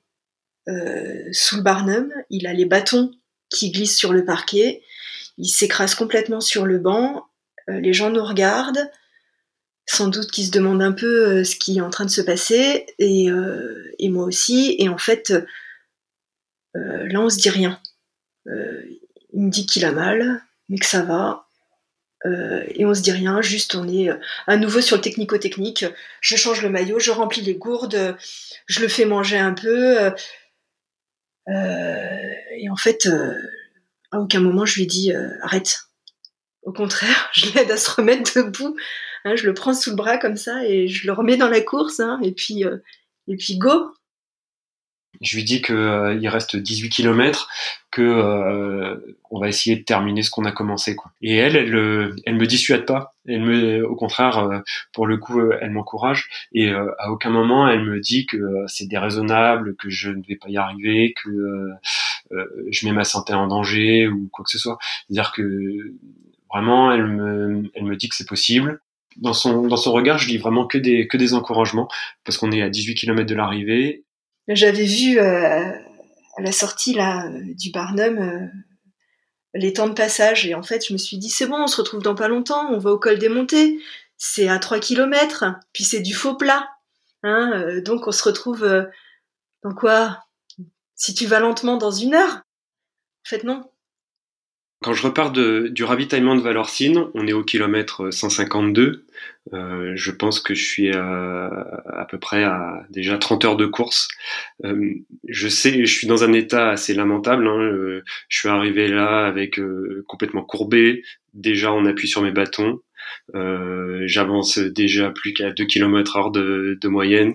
les derniers hectomètres pour descendre jusqu'au ravitaillement, ils ont été vraiment très très durs mais je sais qu'en fait euh, finalement je vais aller euh, je vais aller au bout parce que si je quitte le ravitaillement de Valorcine euh, je suis obligé d'aller jusqu'à l'arrivée à, à, Chamonix là il s'agit de monter dans la montagne de monter à tête au vent de rejoindre la Flégère et de descendre sur Chamonix. Il n'y a aucun moyen qu'on vienne me chercher, à part si on envoie un hélicoptère. Donc, euh, euh, je suis dans un état où à la fois je sais que ça va être très long, que ça va être dur, mais je sais que je vais euh, arriver sur la ligne d'arrivée à Chamonix. Euh, le, premier, le premier petit tronçon en sortant du, ravitaillement de Valorcine, c'est un chemin forestier assez long euh, plutôt dans la journée, c'est l'accès joué la course entre euh, Mathieu Blanchard et, euh, et Kylian Jornet. Euh, je pense que tout le monde a vu les images où ils repartent en courant à fond. et c'est là que Kylian Jornet met, met son attaque décisive. moi, je suis déjà, j'avance, j'avance beaucoup moins vite. Hein. Je suis, je suis. pourtant, c'est, c'est pas très pentu, mais je suis obligé d'utiliser les bâtons déjà pour rester debout. Et j'arrive à rallier le, le col des montées tant bien que mal. Euh, pour l'instant, ça, va encore, mais je sais que le plus dur va arriver. Hein.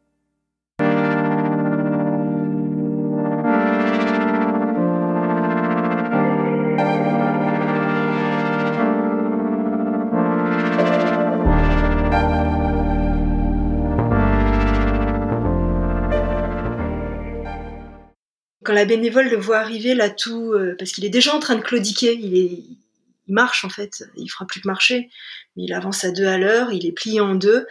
Euh, la bénévole lui dit, qu'il le pointe, euh, lui dit euh, ça va, vous allez y arriver. Il dit quoi? Ben, il dit oui. Et puis et moi je sais pas, moi je l'encourage. Je dis allez allez allez allez allez, faut y aller maintenant, faut y aller, faut y aller. Enfin comme s'il était en train de courir un marathon. alors qu'en fait, non, ce qui s'apprête à gravir, on le sait bien que c'est 7 km qui vont être 7 km d'enfer je me dis, je vais partir avec lui devant pour le traîner et pour le, mettre en mouvement, sauf que la bénévole m'empêche d'y aller. Donc, euh, je le laisse partir. Voilà, il s'enfonce là, euh, dans la nuit, euh, je vois que sa frontale. Et en fait, c'est la dernière fois que je vais le voir. J'ai le souvenir d'une d'une côte qui est très très raide, enlacée, avec beaucoup de cailloux. Euh, qu'il faut monter des, des, espèces de grosses marches d'escalier qui font euh, euh, je sais pas 50 cm 80 cm enfin c'est vraiment le genre de le genre d'obstacle qui dans mon état est assez difficile à, à passer. Et euh, je retrouve Tatiana au, au, col des montées. On parle quelques instants. Elle m'encourage et là, c'est, euh, j'ai vraiment l'impression que je vais m'enfoncer dans les ténèbres. Tout d'un coup, il y a plus de lumière, il fait extrêmement noir, et il s'agit de monter cette grosse montée vers le col des montées, avec euh, avec ces énormes marches. En même temps, il reste quoi? Il reste 15 km 15 km, c'est quoi? Enfin, moi, je cours 15 km. Sauf que, sauf qu'il reste pas 15 km. Ça va être les 15 km les plus longs de toute ma vie. Ça va être la nuit la plus longue de toute ma vie. Euh, j'ai qu'une solution, c'est de redescendre à Chamonix parce que je peux pas monter à la Flégère. Le seul moyen de monter à la Flégère, c'est de monter avec le téléphérique. Sauf que là, il est une heure du matin. Le téléphérique, il fonctionne pas. Donc, je suis dans ma voiture avec les deux enfants en croisant les doigts pour qu'ils se réveillent pas, qu'ils me demandent pas comment ça va, papa? Parce qu'en fait, euh, on sait que ça va pas. Euh, je me garde dans un coin et là, là, je rafraîchis. Et je rafraîchis trop, en fait. Et, euh, et je rafraîchis, en fait, ça n'avance pas j'avance plus quoi. C'est-à-dire que je fais 10 euh, mètres, je suis obligé de m'asseoir. C'est même pas je suis obligé de m'arrêter, c'est je suis obligé de m'asseoir parce que le, le, mal de dos en fait me cisaille complètement en deux. Euh, chaque fois que je dois monter une marche, en fait, je suis obligé de me relever, alors que la position relevée c'est une, une, position qui, euh, qui est intenable. Euh, je tiens plus que la position repliée sur moi-même. Donc euh, je fais ça, je fais je fais 20 mètres, je m'assois, 20 mètres, je m'assois. tout à l'heure quand j'étais dans la aux alpages de bovines, j'avais l'impression d'être seul au monde, mais là tout d'un coup, je vois toute un, une guirlande de frontales qui sont derrière moi, j'ai l'impression qu'il y a des tas de concurrents qui, qui klaxonnent, que j'empêche tout le monde de passer. Euh, à chaque fois qu'il y a quelqu'un qui me dépasse, il me demande comment je vais. Euh, alors à chaque fois, je, je réponds en anglais que euh, que c'est mon dos qui que j'ai un problème avec mon dos, mais que tout va bien, que je vais euh, que je vais y aller tout doucement. Les gens ils me font un petit signe et puis ils continuent leur chemin. Quand j'arrive au, au sommet de cette, euh, cette grande côte, enfin ce que je pense être ce sommet de cette, euh, cette grosse côte, euh, il y a une espèce de petit ressaut. Euh, dans, dans, mon souvenir, une fois qu'on passait ce, cette dernière petite euh, rampe avec ces derniers escaliers, on était assez rapidement à la tête au vent. et en fait, je me trompe complètement. C'est-à-dire que euh, reste au moins 3 ou 4 kilomètres de faux plat montant pour accéder euh, à tête au vent. Euh, c'est un balcon qui normalement est absolument magnifique, mais qui est surtout qui est jonché de pierres. Donc, je dois mettre un temps infini pour rejoindre la tête au vent. Mais moi, je sais, je sais pas du tout comment ça, combien de temps je mets. là, j'ai vraiment l'impression que que le que le temps que le temps se dilate, euh, que euh, que je suis dans une autre dimension, quoi, que je que que je continue, j'essaye de continuer d'avancer, mais euh, mais mais j'ai plus du tout le rythme que j'avais jusqu'au 140e kilomètre, et là je sais que ça va durer très très très longtemps. Je sens que ça va pas, je panique. lui, je sais pas comment. Enfin, après j'ai su comment lui il allait. Mais ce que je peux dire, c'est que moi, à ce moment-là, je suis plus lucide en fait. J'imagine le pire. J'imagine qu'il va se coincer les bâtons euh, et qu'il va tomber dans le ravin parce que là-haut c'est un balcon. Hein, euh, il y a des énormes, des énormes cailloux. c'est la nuit. Il a que la frontale pour s'éclairer. Il tient pas debout. Il faut se dire la vérité. Il tient pas debout. Donc euh, il va mettre, il va coincer les bâtons dans dans un caillou et il va tomber. Et en même temps, je me dis quoi? Mais pourvu qu'il tombe il va qu'il se fasse pas mal, mais pourvu qu'il tombe, parce qu'en fait, ce serait le seul moyen euh, de mettre euh, un terme à ça. Quand j'arrive en direction de la, tête au vent, euh, le, temps se dilate, quoi. J'ai vraiment l'impression que ma perception de l'espace, elle se réduit à mon dos qui est bloqué, mes bâtons qui sont dans mes bras et qui me, dans mes mains et qui me permettent de pas tomber en avant et le faisceau de, de ma frontale qui, me permet simplement de regarder mes pieds et quelques pierres qui sont qui sont devant. Mais euh, là je suis vraiment recroquevillé sur moi-même quoi. C'est pas c'est pas qu'une façon de c'est une façon de parler évidemment je suis plié en deux donc je suis recroquevillé sur moi-même mais je suis aussi euh, à l'intérieur de mon de mon esprit quoi. Je suis je suis je suis vraiment seul au monde. Euh, même s'il y a des gens qui me dépassent qui me parlent je leur réponds mais de façon mécanique. Moi je suis vraiment replié sur sur mes pensées. Et, euh, et là je suis en négociation avec euh, avec moi-même. L'ultra de toute façon c'est euh, une négociation entre le entre le corps et, l'esprit entre le corps et le, le cerveau plutôt. Et c'est une sorte d'analyse économique coût avantage alors en, début de course euh, le coût, il est pas énorme, mais euh, l'avantage, la récompense, elle est aussi euh, très très faible. on est encore très très loin de l'arrivée. C'est pour ça qu'il faut qu'on se fixe des petits objectifs pour avoir de temps en temps une petite récompense et arriver au prochain ravitaillement. là, en fin de course, c'est exactement l'inverse, dire que le coût énergétique pour avancer, il est faramineux, encore plus dans la situation qui est, qui est la mienne, mais euh, je dirais que là la récompense elle est euh, elle est tangible. Je peux quasiment la toucher du doigt. Je la vois c'est euh, l'arrivée qui est à Chamonix quelques kilomètres en, en, contrebas. Alors du coup malgré cette cette énergie que je dois déployer pour continuer d'avancer je pense pas vraiment que j'ai j'ai mal. Je pense pas vraiment que c'est difficile parce que ben, j'ai envie de j'ai envie de j'ai envie d'arriver quoi. J'ai envie de de de redescendre, j'ai envie de retrouver euh, Tatiana et les enfants, puis j'ai envie de, franchir la ligne. Et euh, bizarrement, dans mon souvenir, alors je sais pas si j'ai euh, reconstruit ce que ce que je vivais ou si c'est vraiment ce que je ressentais à ce moment-là, mais j'ai l'impression que je reste très lucide sur ce que je suis en train de vivre, sur mon état physique et sur le temps qu'il va falloir que je mette pour rallier l'arrivée quand j'avais fait l'Ultra 01 euh, deux ans auparavant, j'avais eu des hallucinations au bout de 25-26 heures. Euh, la, la, la, première fois que ça m'était tombé dessus, c'est un peu c'est un peu comme ça que je l'ai vécu. Euh, j'ai vu un bébé rose qui était un, un carrefour entre deux sentiers et euh, qui me qui m'indiquait le la route à suivre. Euh, la première fois c'est euh, c'est quand même assez déroutant, mais finalement après je me suis au bout de d'un quart de seconde, on s'aperçoit qu'on est en train d'halluciner et euh, on, comprend que euh, que c'est pas du tout la réalité. Euh, après, on, c'est presque rigolo quoi de voir des, des formes qui se dessinent à la place de rochers, à la place de souches de souches d'arbres. ça peut être des, des visages ou des, des bêtes effrayantes mais ça dure vraiment que, que, vraiment une fraction de seconde avant qu'on retrouve sa, sa, lucidité. Mais là, pas de tout ça, quoi. J'étais vraiment, euh, j'avais, j'ai vraiment l'impression d'être resté lucide euh, tout le temps. En revanche, euh, j'étais vraiment dans un tunnel avec euh, comme s'il y avait deux voix qui me parlaient. Alors il y avait la voix de la sagesse, qui est sans doute celle des de mes proches qui trouvent que c'est pas raisonnable de faire ce genre de, de course, qui me disait que il n'y a, pas d'idée de se mettre dans des dans des états pareils. Et puis euh, il y avait une autre voix qui me qui me parlait. Et euh, là c'est plutôt, je pense que c'est plutôt moi qui me parlais et qui qui disait le monde se divise en deux catégories. Il y a ceux qui ont terminé l'UTMB et il y a les autres. Je crois que j'écoutais plutôt cette cette cette voix là quoi. C'est finalement c'est ma c'est ma motivation qui me parle. C'est euh, je me dis que euh, quand on est un coureur euh, du, du peloton un coureur lambda comme moi soit on est finisher soit on est DNF quoi do not finish.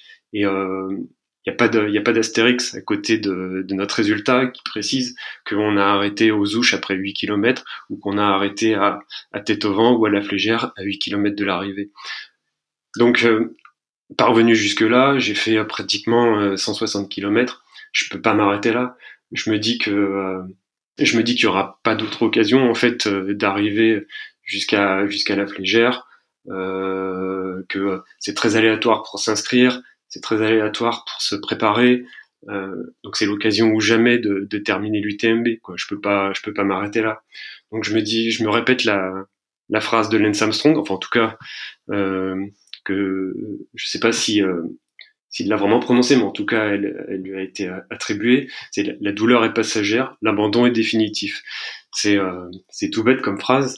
C'est presque euh, c'est vraiment con quoi comme phrase, mais euh, je me la répète en boucle.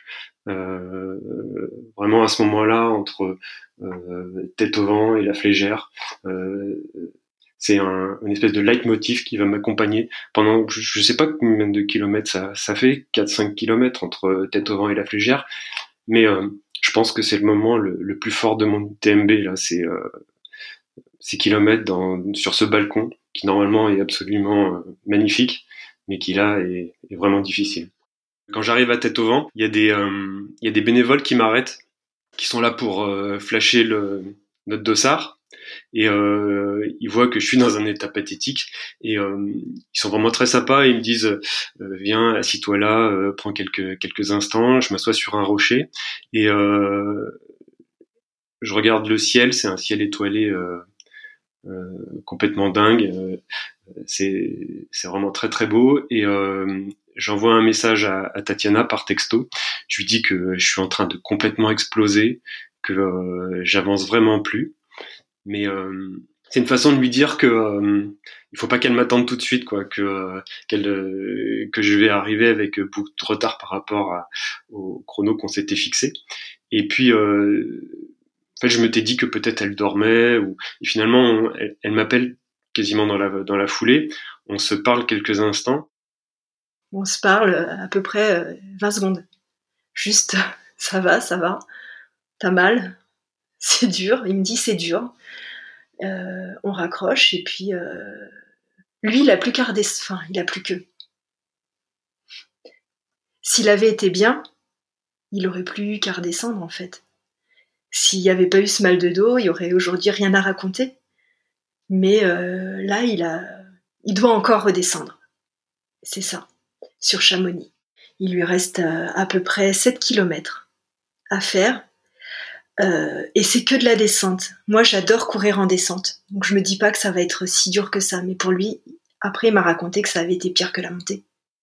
C'est un petit échange qui va vraiment me rebooster pour ce passage entre la tête au vent et la flégère, euh, qui, est, qui, est vraiment très très très très long.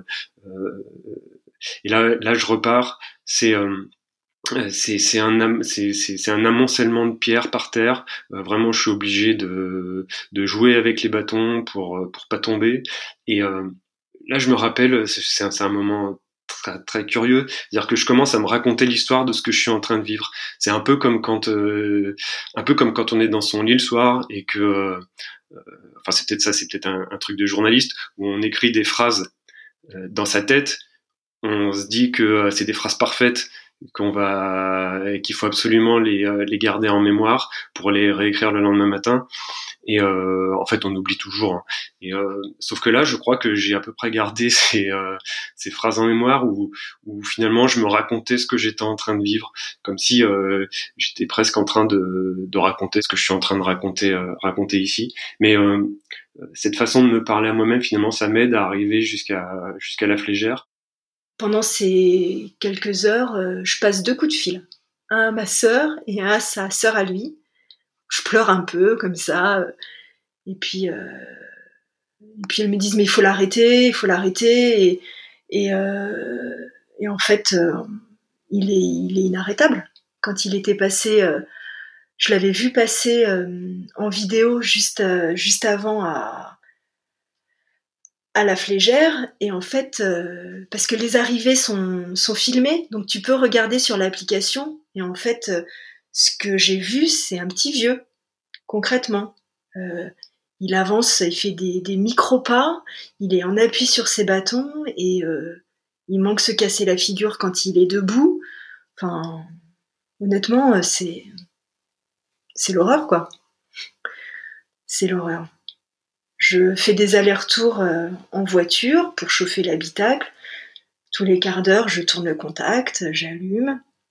Et la nuit se passe comme ça, en roulant d'un point A à un point B. Et moi qui ai absolument aucun sens de l'orientation, je sais pas comment je fais, je me débrouille pour arriver au pied du téléphérique. Non mais il faut y croire ça quand même. Hein. Euh, je me retrouve euh, devant la carte de l'office du tourisme qui à l'entrée et je me dis, euh, je regarde les sentiers, je me dis en fait je vais monter, je vais aller le chercher.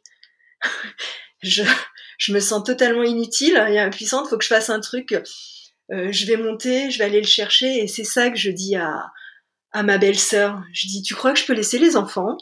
Elle me dit, non, mais fais pas ça. D'abord, tu vas te paumer, t'as pas de frontal. Euh, elle me dit, très mauvaise idée. Moi, je trouve que c'est génial comme idée. Là, j'ai repéré que je pouvais grimper. Elle me dit, très mauvaise idée. En fait, tu vas attendre. Et en fait, euh, bah, je l'écoute.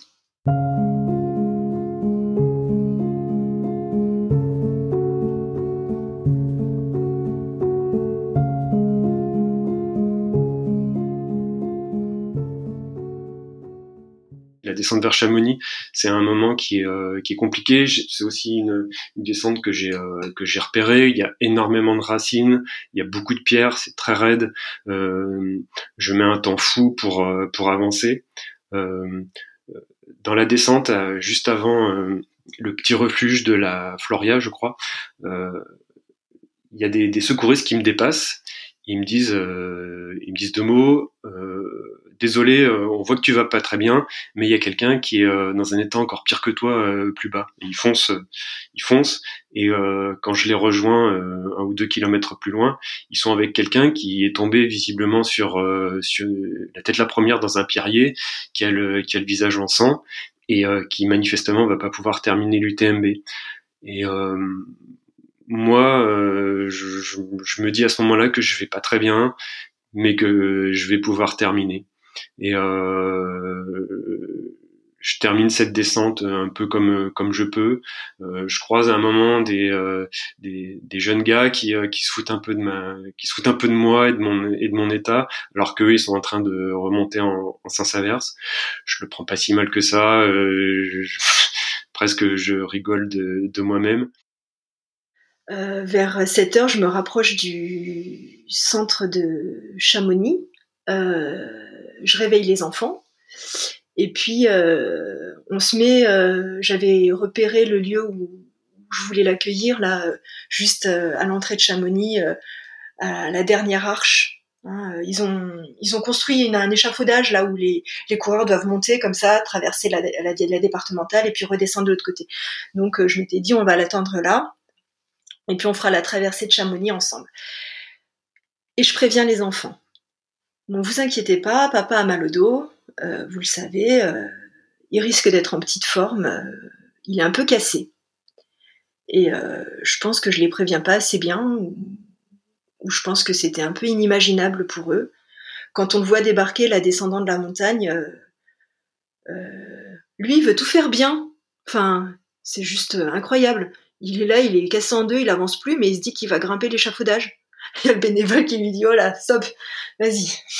plutôt ce que tu vas faire, c'est que tu vas traverser à pied tranquillement la route. Euh, voilà. Et en fait, il le soutient comme ça et il me fait signe avec la tête euh, de, est-ce que, enfin voilà, est-ce que tu le récupères, quoi? Alors je dis oui, comme ça. Et Pilar, là, qui voit son père, elle se met à hurler, papa!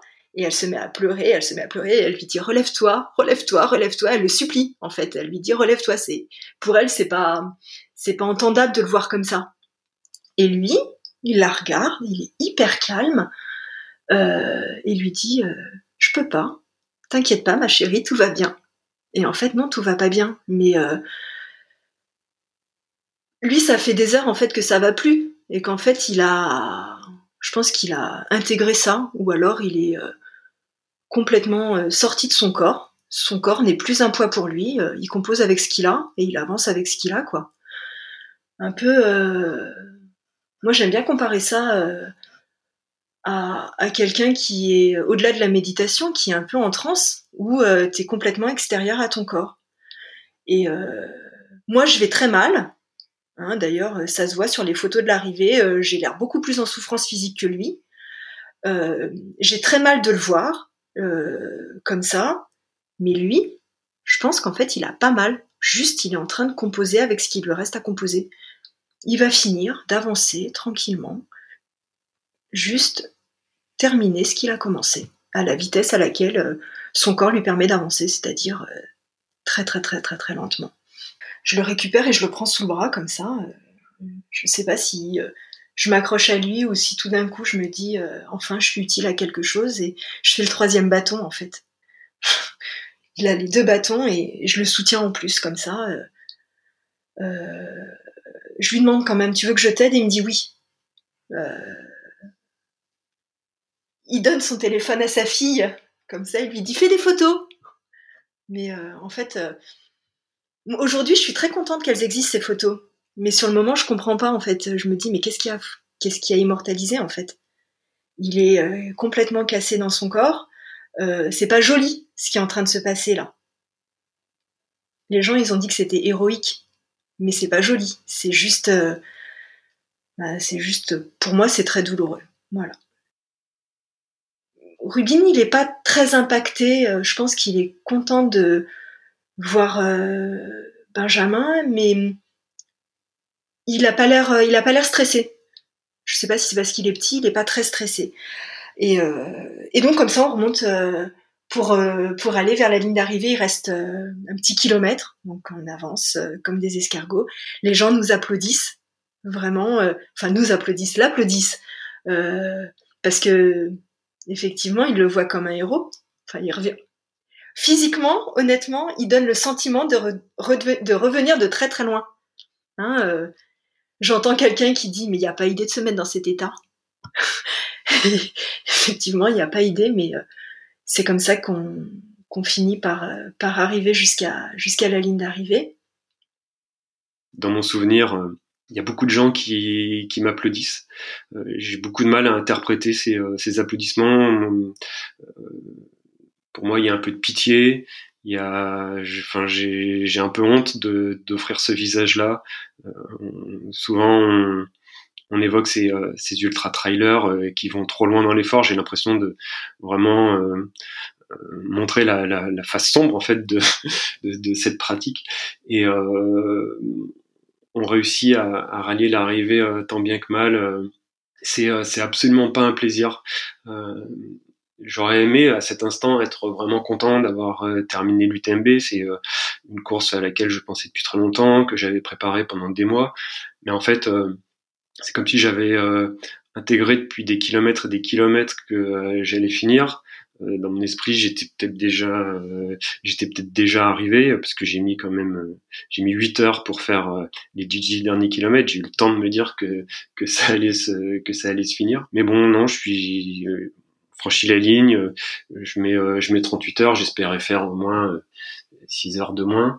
Et puis bah juste, c'est terminé quoi c'était pas du tout l'arrivée que lui et moi on avait prévu, c'était pas du tout l'arrivée que Rubin avait prévu.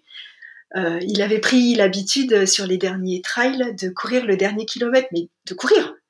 Hein, et puis d'arriver en mode victoire sur la ligne d'arrivée, comme si lui, il avait couru tout du long.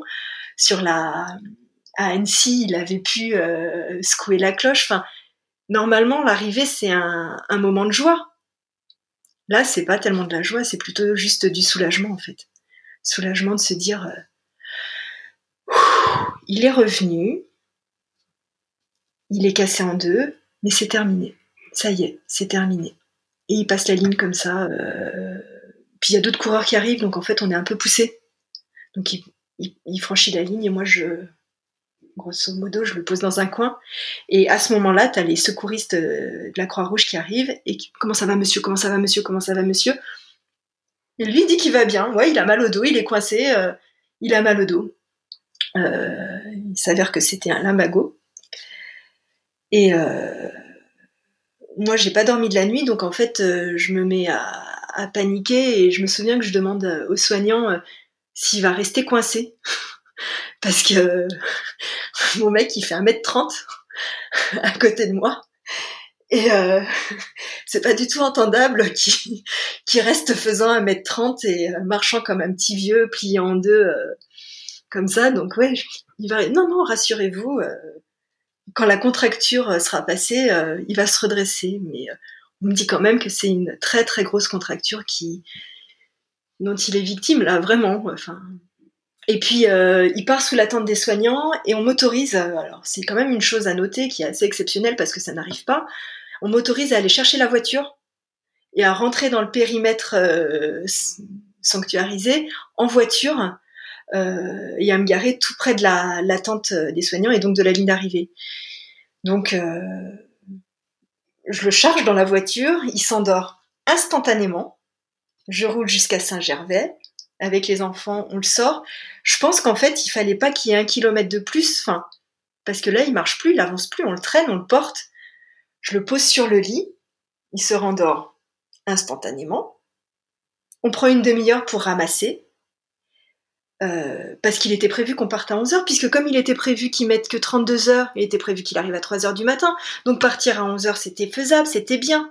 Sauf que là, euh, on est un peu pressé. Euh, note pour plus tard, prévoir de garder le studio une nuit de plus, au cas où il se passe un truc qui n'était pas prévu. Benjamin est allongé au milieu du lit, on ramasse tout et euh, avec les enfants on se marre parce que on le roule d'à côté du lit pour défaire le drap, on le roule de l'autre côté pour ramasser le drap et en fait euh, une fois qu'on a tout ramassé, on n'a plus que Ben à ramasser, donc on le prend, on le met dans la voiture et en fait il se réveillera qu'à Lyon pour remonter à l'appartement où il s'est rendormi à nouveau euh, bah, jusqu'au bout de la journée quoi. Donc il a dormi presque 24 heures d'affilée. Quand je me réveille, finalement, je suis dans une disposition d'esprit euh, bien meilleure que celle qui était la mienne avant de m'endormir. Euh, je, me, rends compte que euh, même si j'ai mis beaucoup plus de temps que ce que j'imaginais, même si ça s'est pas du tout passé comme comme je le pensais, d'une part, je suis allé au bout, c'était l'objectif hein, de, cette course, que c'est pas rien, de, de, faire de, de ces 170 km euh, d'une traite en même en, en 38 heures. Et puis euh, surtout j'ai vraiment le sentiment d'avoir vécu un moment euh, vraiment très puissant quoi sur les, les 30 ou 40 derniers kilomètres. Euh, que c'était vraiment vraiment fort, vraiment intense. Et euh, c'est un sentiment qui en plus est renforcé par les nombreux messages que je reçois.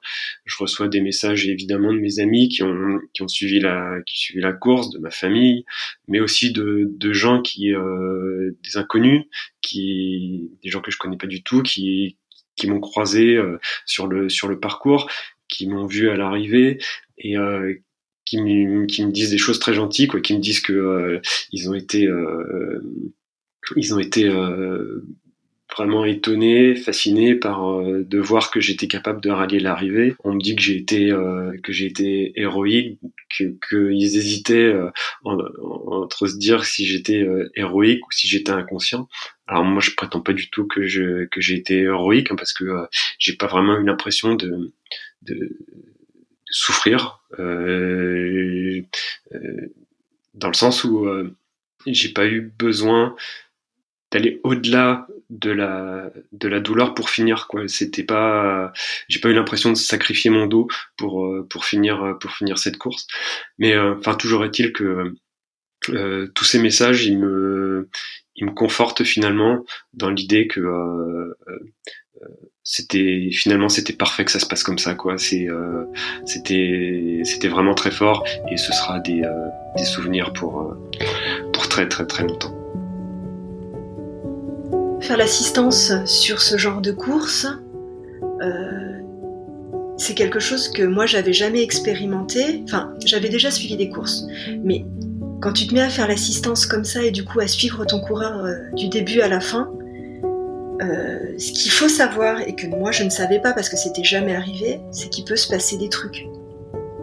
On peut être dans l'imprévu et il faut savoir encaisser cet imprévu là. Hein, si euh, Benjamin il avait couru euh, linéairement sans avoir mal au dos, en mettant 32 heures, je l'aurais suivi d'un point A à un point B, comme ça on aurait fait la course, et mon rôle il aurait été euh, celui d'un assistant classique, à savoir te nourrir, te, blanchir et te pousser, t'encourager, être là pour toi. quand ça se passe comme ça s'est passé, à savoir bah, pas comme c'était prévu, tout d'un coup, euh, tu te mets un peu à servir, pas à rien, mais euh, tu es complètement impuissant. Parce qu'en fait, toi, tu es là pour, euh, comme je le disais, pour nourrir, pour nourrir blanchir, mais, et pour attendre, mais pas, pour, pas pour servir à rien. Et pendant qu'il est tout seul dans la montagne en train de se galérer, moi, en fait, je sers à rien, je me sens impuissante, je déteste ça, hein, euh, être passive. Je suis quelqu'un qui est dans l'action. Euh, je, voilà quoi, je, je, sers à rien et j'ai juste, j'ai juste à attendre, attendre et à croiser les doigts. Voilà pour que tout se passe bien. Je me suis posé la question de savoir si je voulais euh, retourner un jour à, l'UTMB. je m'étais dit que au début que ça avait été tellement fort finalement cette première expérience que peut-être euh, je voulais rester là-dessus. Euh, et puis euh, finalement assez rapidement, je me suis dit que je voulais y retourner. Euh, D'abord pour essayer de terminer dans un meilleur état, et puis en plus parce que c'est quand même une, course euh, absolument extraordinaire. Quoi. On passe par des, par des, par des paysages dingues. C'est c'est un grand tour qui, euh, je pense, est unique au monde et qui en plus est disputé dans une ambiance qui, elle aussi, est unique au monde. On a, une fois qu'on l'a fait, je pense qu'on a forcément envie d'y retourner. Et euh, du coup, j'ai essayé de, de, me réinscrire en 2023. Euh, finalement, j'ai pas été euh, tiré au sort, mais je me dis que c'est pas plus mal. J'ai pas essayé, j'ai pas cherché euh, cette fois à, participer coûte que coûte. Euh, je me suis dit que c'est l'opportunité pour faire euh, pour faire d'autres courses et puis euh, pour poursuivre aussi l'UTMB d'une autre manière, revenir à, une, un suivi et une participation un peu plus relaxe en étant plus observateur qu'acteur. Depuis l'UTMB, moi j'ai qu'un mantra en fait, gainage.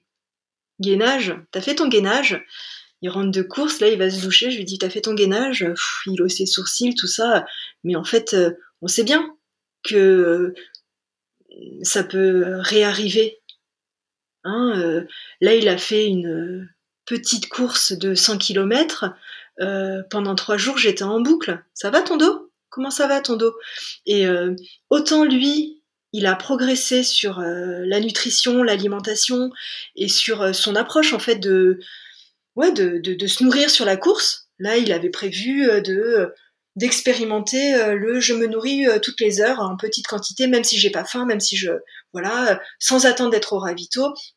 Je prends une barre machin, je prends une compote truc, mais pour ce qui est du gainage et de la PPG, en fait, il y est pas du tout. Et moi, je suis super relou avec ça. évidemment que j'appréhende, j'appréhende. Là, là, il a fait que 100 km euh, il me dit, tu vois, ça s'est bien passé, sauf que à l'UTMB, c'est au centième, il était encore très bien. C'est au 130e, 140e que c'est parti en vrille. Et que peut-être euh, son corps, euh, et ben pour supporter 140, 150 jusqu'à 170, c'est peut-être au-dessus parce qu'il a des courses hein, encore plus larges que ça. et ben en fait, il faut qu'il se renforce. Benjamin, c'est pas quelqu'un d'épais, c'est pas quelqu'un de très musclé. Et moi, j'étais prêt à lui offrir un coach. il m'envoie bouler, il se marre. c'est pas c'est pas son truc. Mais euh, ouais évidemment que j'appréhende parce que il est pas costaud du dos. Donc euh, ça peut réarriver. En même temps je vais pas l'empêcher de je vais pas l'empêcher de faire ce qu'il aime. Là il vient de s'inscrire sur euh, la diagonale des fous on va partir en famille et et ça va être chouette. On va le suivre. Mais ouais. T'as toujours ce forcément cette appréhension et puis, euh, si c'est pas le dos, ça peut être autre chose. En fait, c'est ça le truc, c'est que sur ces formats si longs, euh, ça peut très bien se passer, et puis euh, ça peut partir en vrille. Hein, l'imprévu, ça fait partie des, des formats longs. Voilà. Ce que je voudrais dire à, Benjamin, là, une fois que c'est tout ça, qu'on s'est dit tout ça, ce que je voudrais dire à Benjamin, c'est que je suis convaincue d'une chose, c'est qu'il n'y a que lui, vraiment, qui pouvait terminer comme ça. C'est un... Au-delà de mon amour pour lui, qui est évidemment sans limite, j'ai une... Je suis extrêmement fière, en fait, d'être avec un gars qui gère. Parce que c'est ça, en fait. Il a géré, il a géré sa douleur, il a géré... Euh, et puis, euh, c'est un mec au mental d'acier. Et euh, ça, quand on est dans un couple, c'est c'est primordial, mais il a, un mental de dingue. Et d'ailleurs, euh, Ben, euh, il panique jamais. Et là non plus, il n'a pas paniqué. Et donc, il se ressemble. Dans cette course, en fait, il se ressemble. Bon, euh, moi, je, je, personne n'aurait pu finir comme ça. Personne. Et c'est pour ça qu'il a accueilli comme un héros. Parce que, parce que ça semble surhumain. Et je pense que c'était surhumain. tenir comme ça 20 bornes, pliées en deux, à deux à l'heure, et aller au bout. Je veux dire, euh, à aucun moment il s'est dit qu'il allait abandonner, à aucun moment. C'est voilà, moi je moi suis quelqu'un qui flippe. De toute manière, hein, euh, j'imagine toujours le pire. Ben, il est euh, il est réaliste, il est droit, il est campé. C'est là il était il était plié en deux, mais il était super droit en fait. Droit dans, droit dans ses baskets, droit dans sa tête et et euh, voilà, moi je, lui voue une admiration sans borne euh, rien que pour ça, quoi. C'est, un mec qui est droit, tout simplement. À Tatiana et, aux enfants, j'aimerais leur dire, j'aimerais, tout simplement les, remercier d'avoir participé à cette, à cette aventure. Euh, aux enfants, j'aimerais leur dire que euh, que j'espère en tout cas que ce sera des, des souvenirs qui garderont euh, longtemps en mémoire. C'est, euh, finalement c'est des moments de, de cohésion familiale assez euh, assez forts, assez intenses.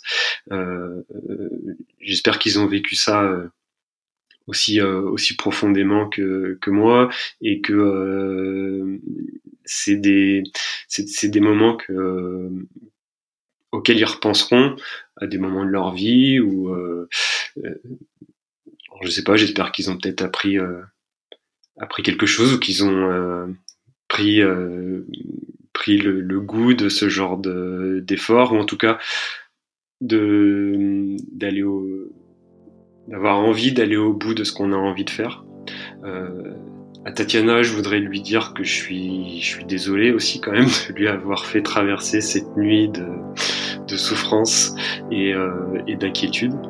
Mais euh, c'est pareil, je pense que euh, euh c'est vraiment un moment assez, euh, assez puissant qu'on a vécu à deux. Euh, même si bon, on a passé peu de temps ensemble, mais le,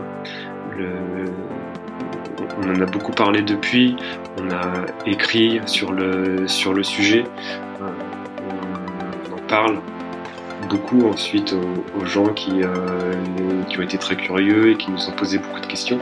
Et euh, je pense que c'est un événement, un moment qui, euh, restera gravé dans mon mémoire très longtemps. Et je suis assez, content finalement qu'elle m'ait accompagné sur cette UTMB. Je la remercie pour ça.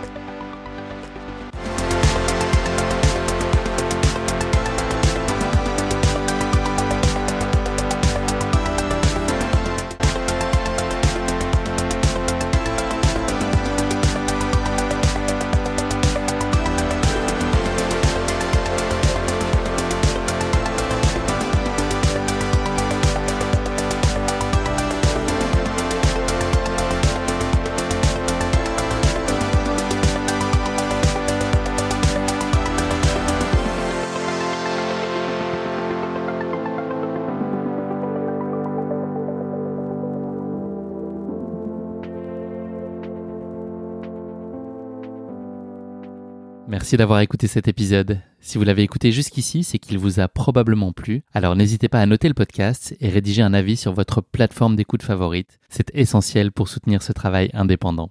Cela ne vous prendra que quelques secondes et ça change beaucoup de choses pour le podcast. Et pour être sûr de ne manquer aucune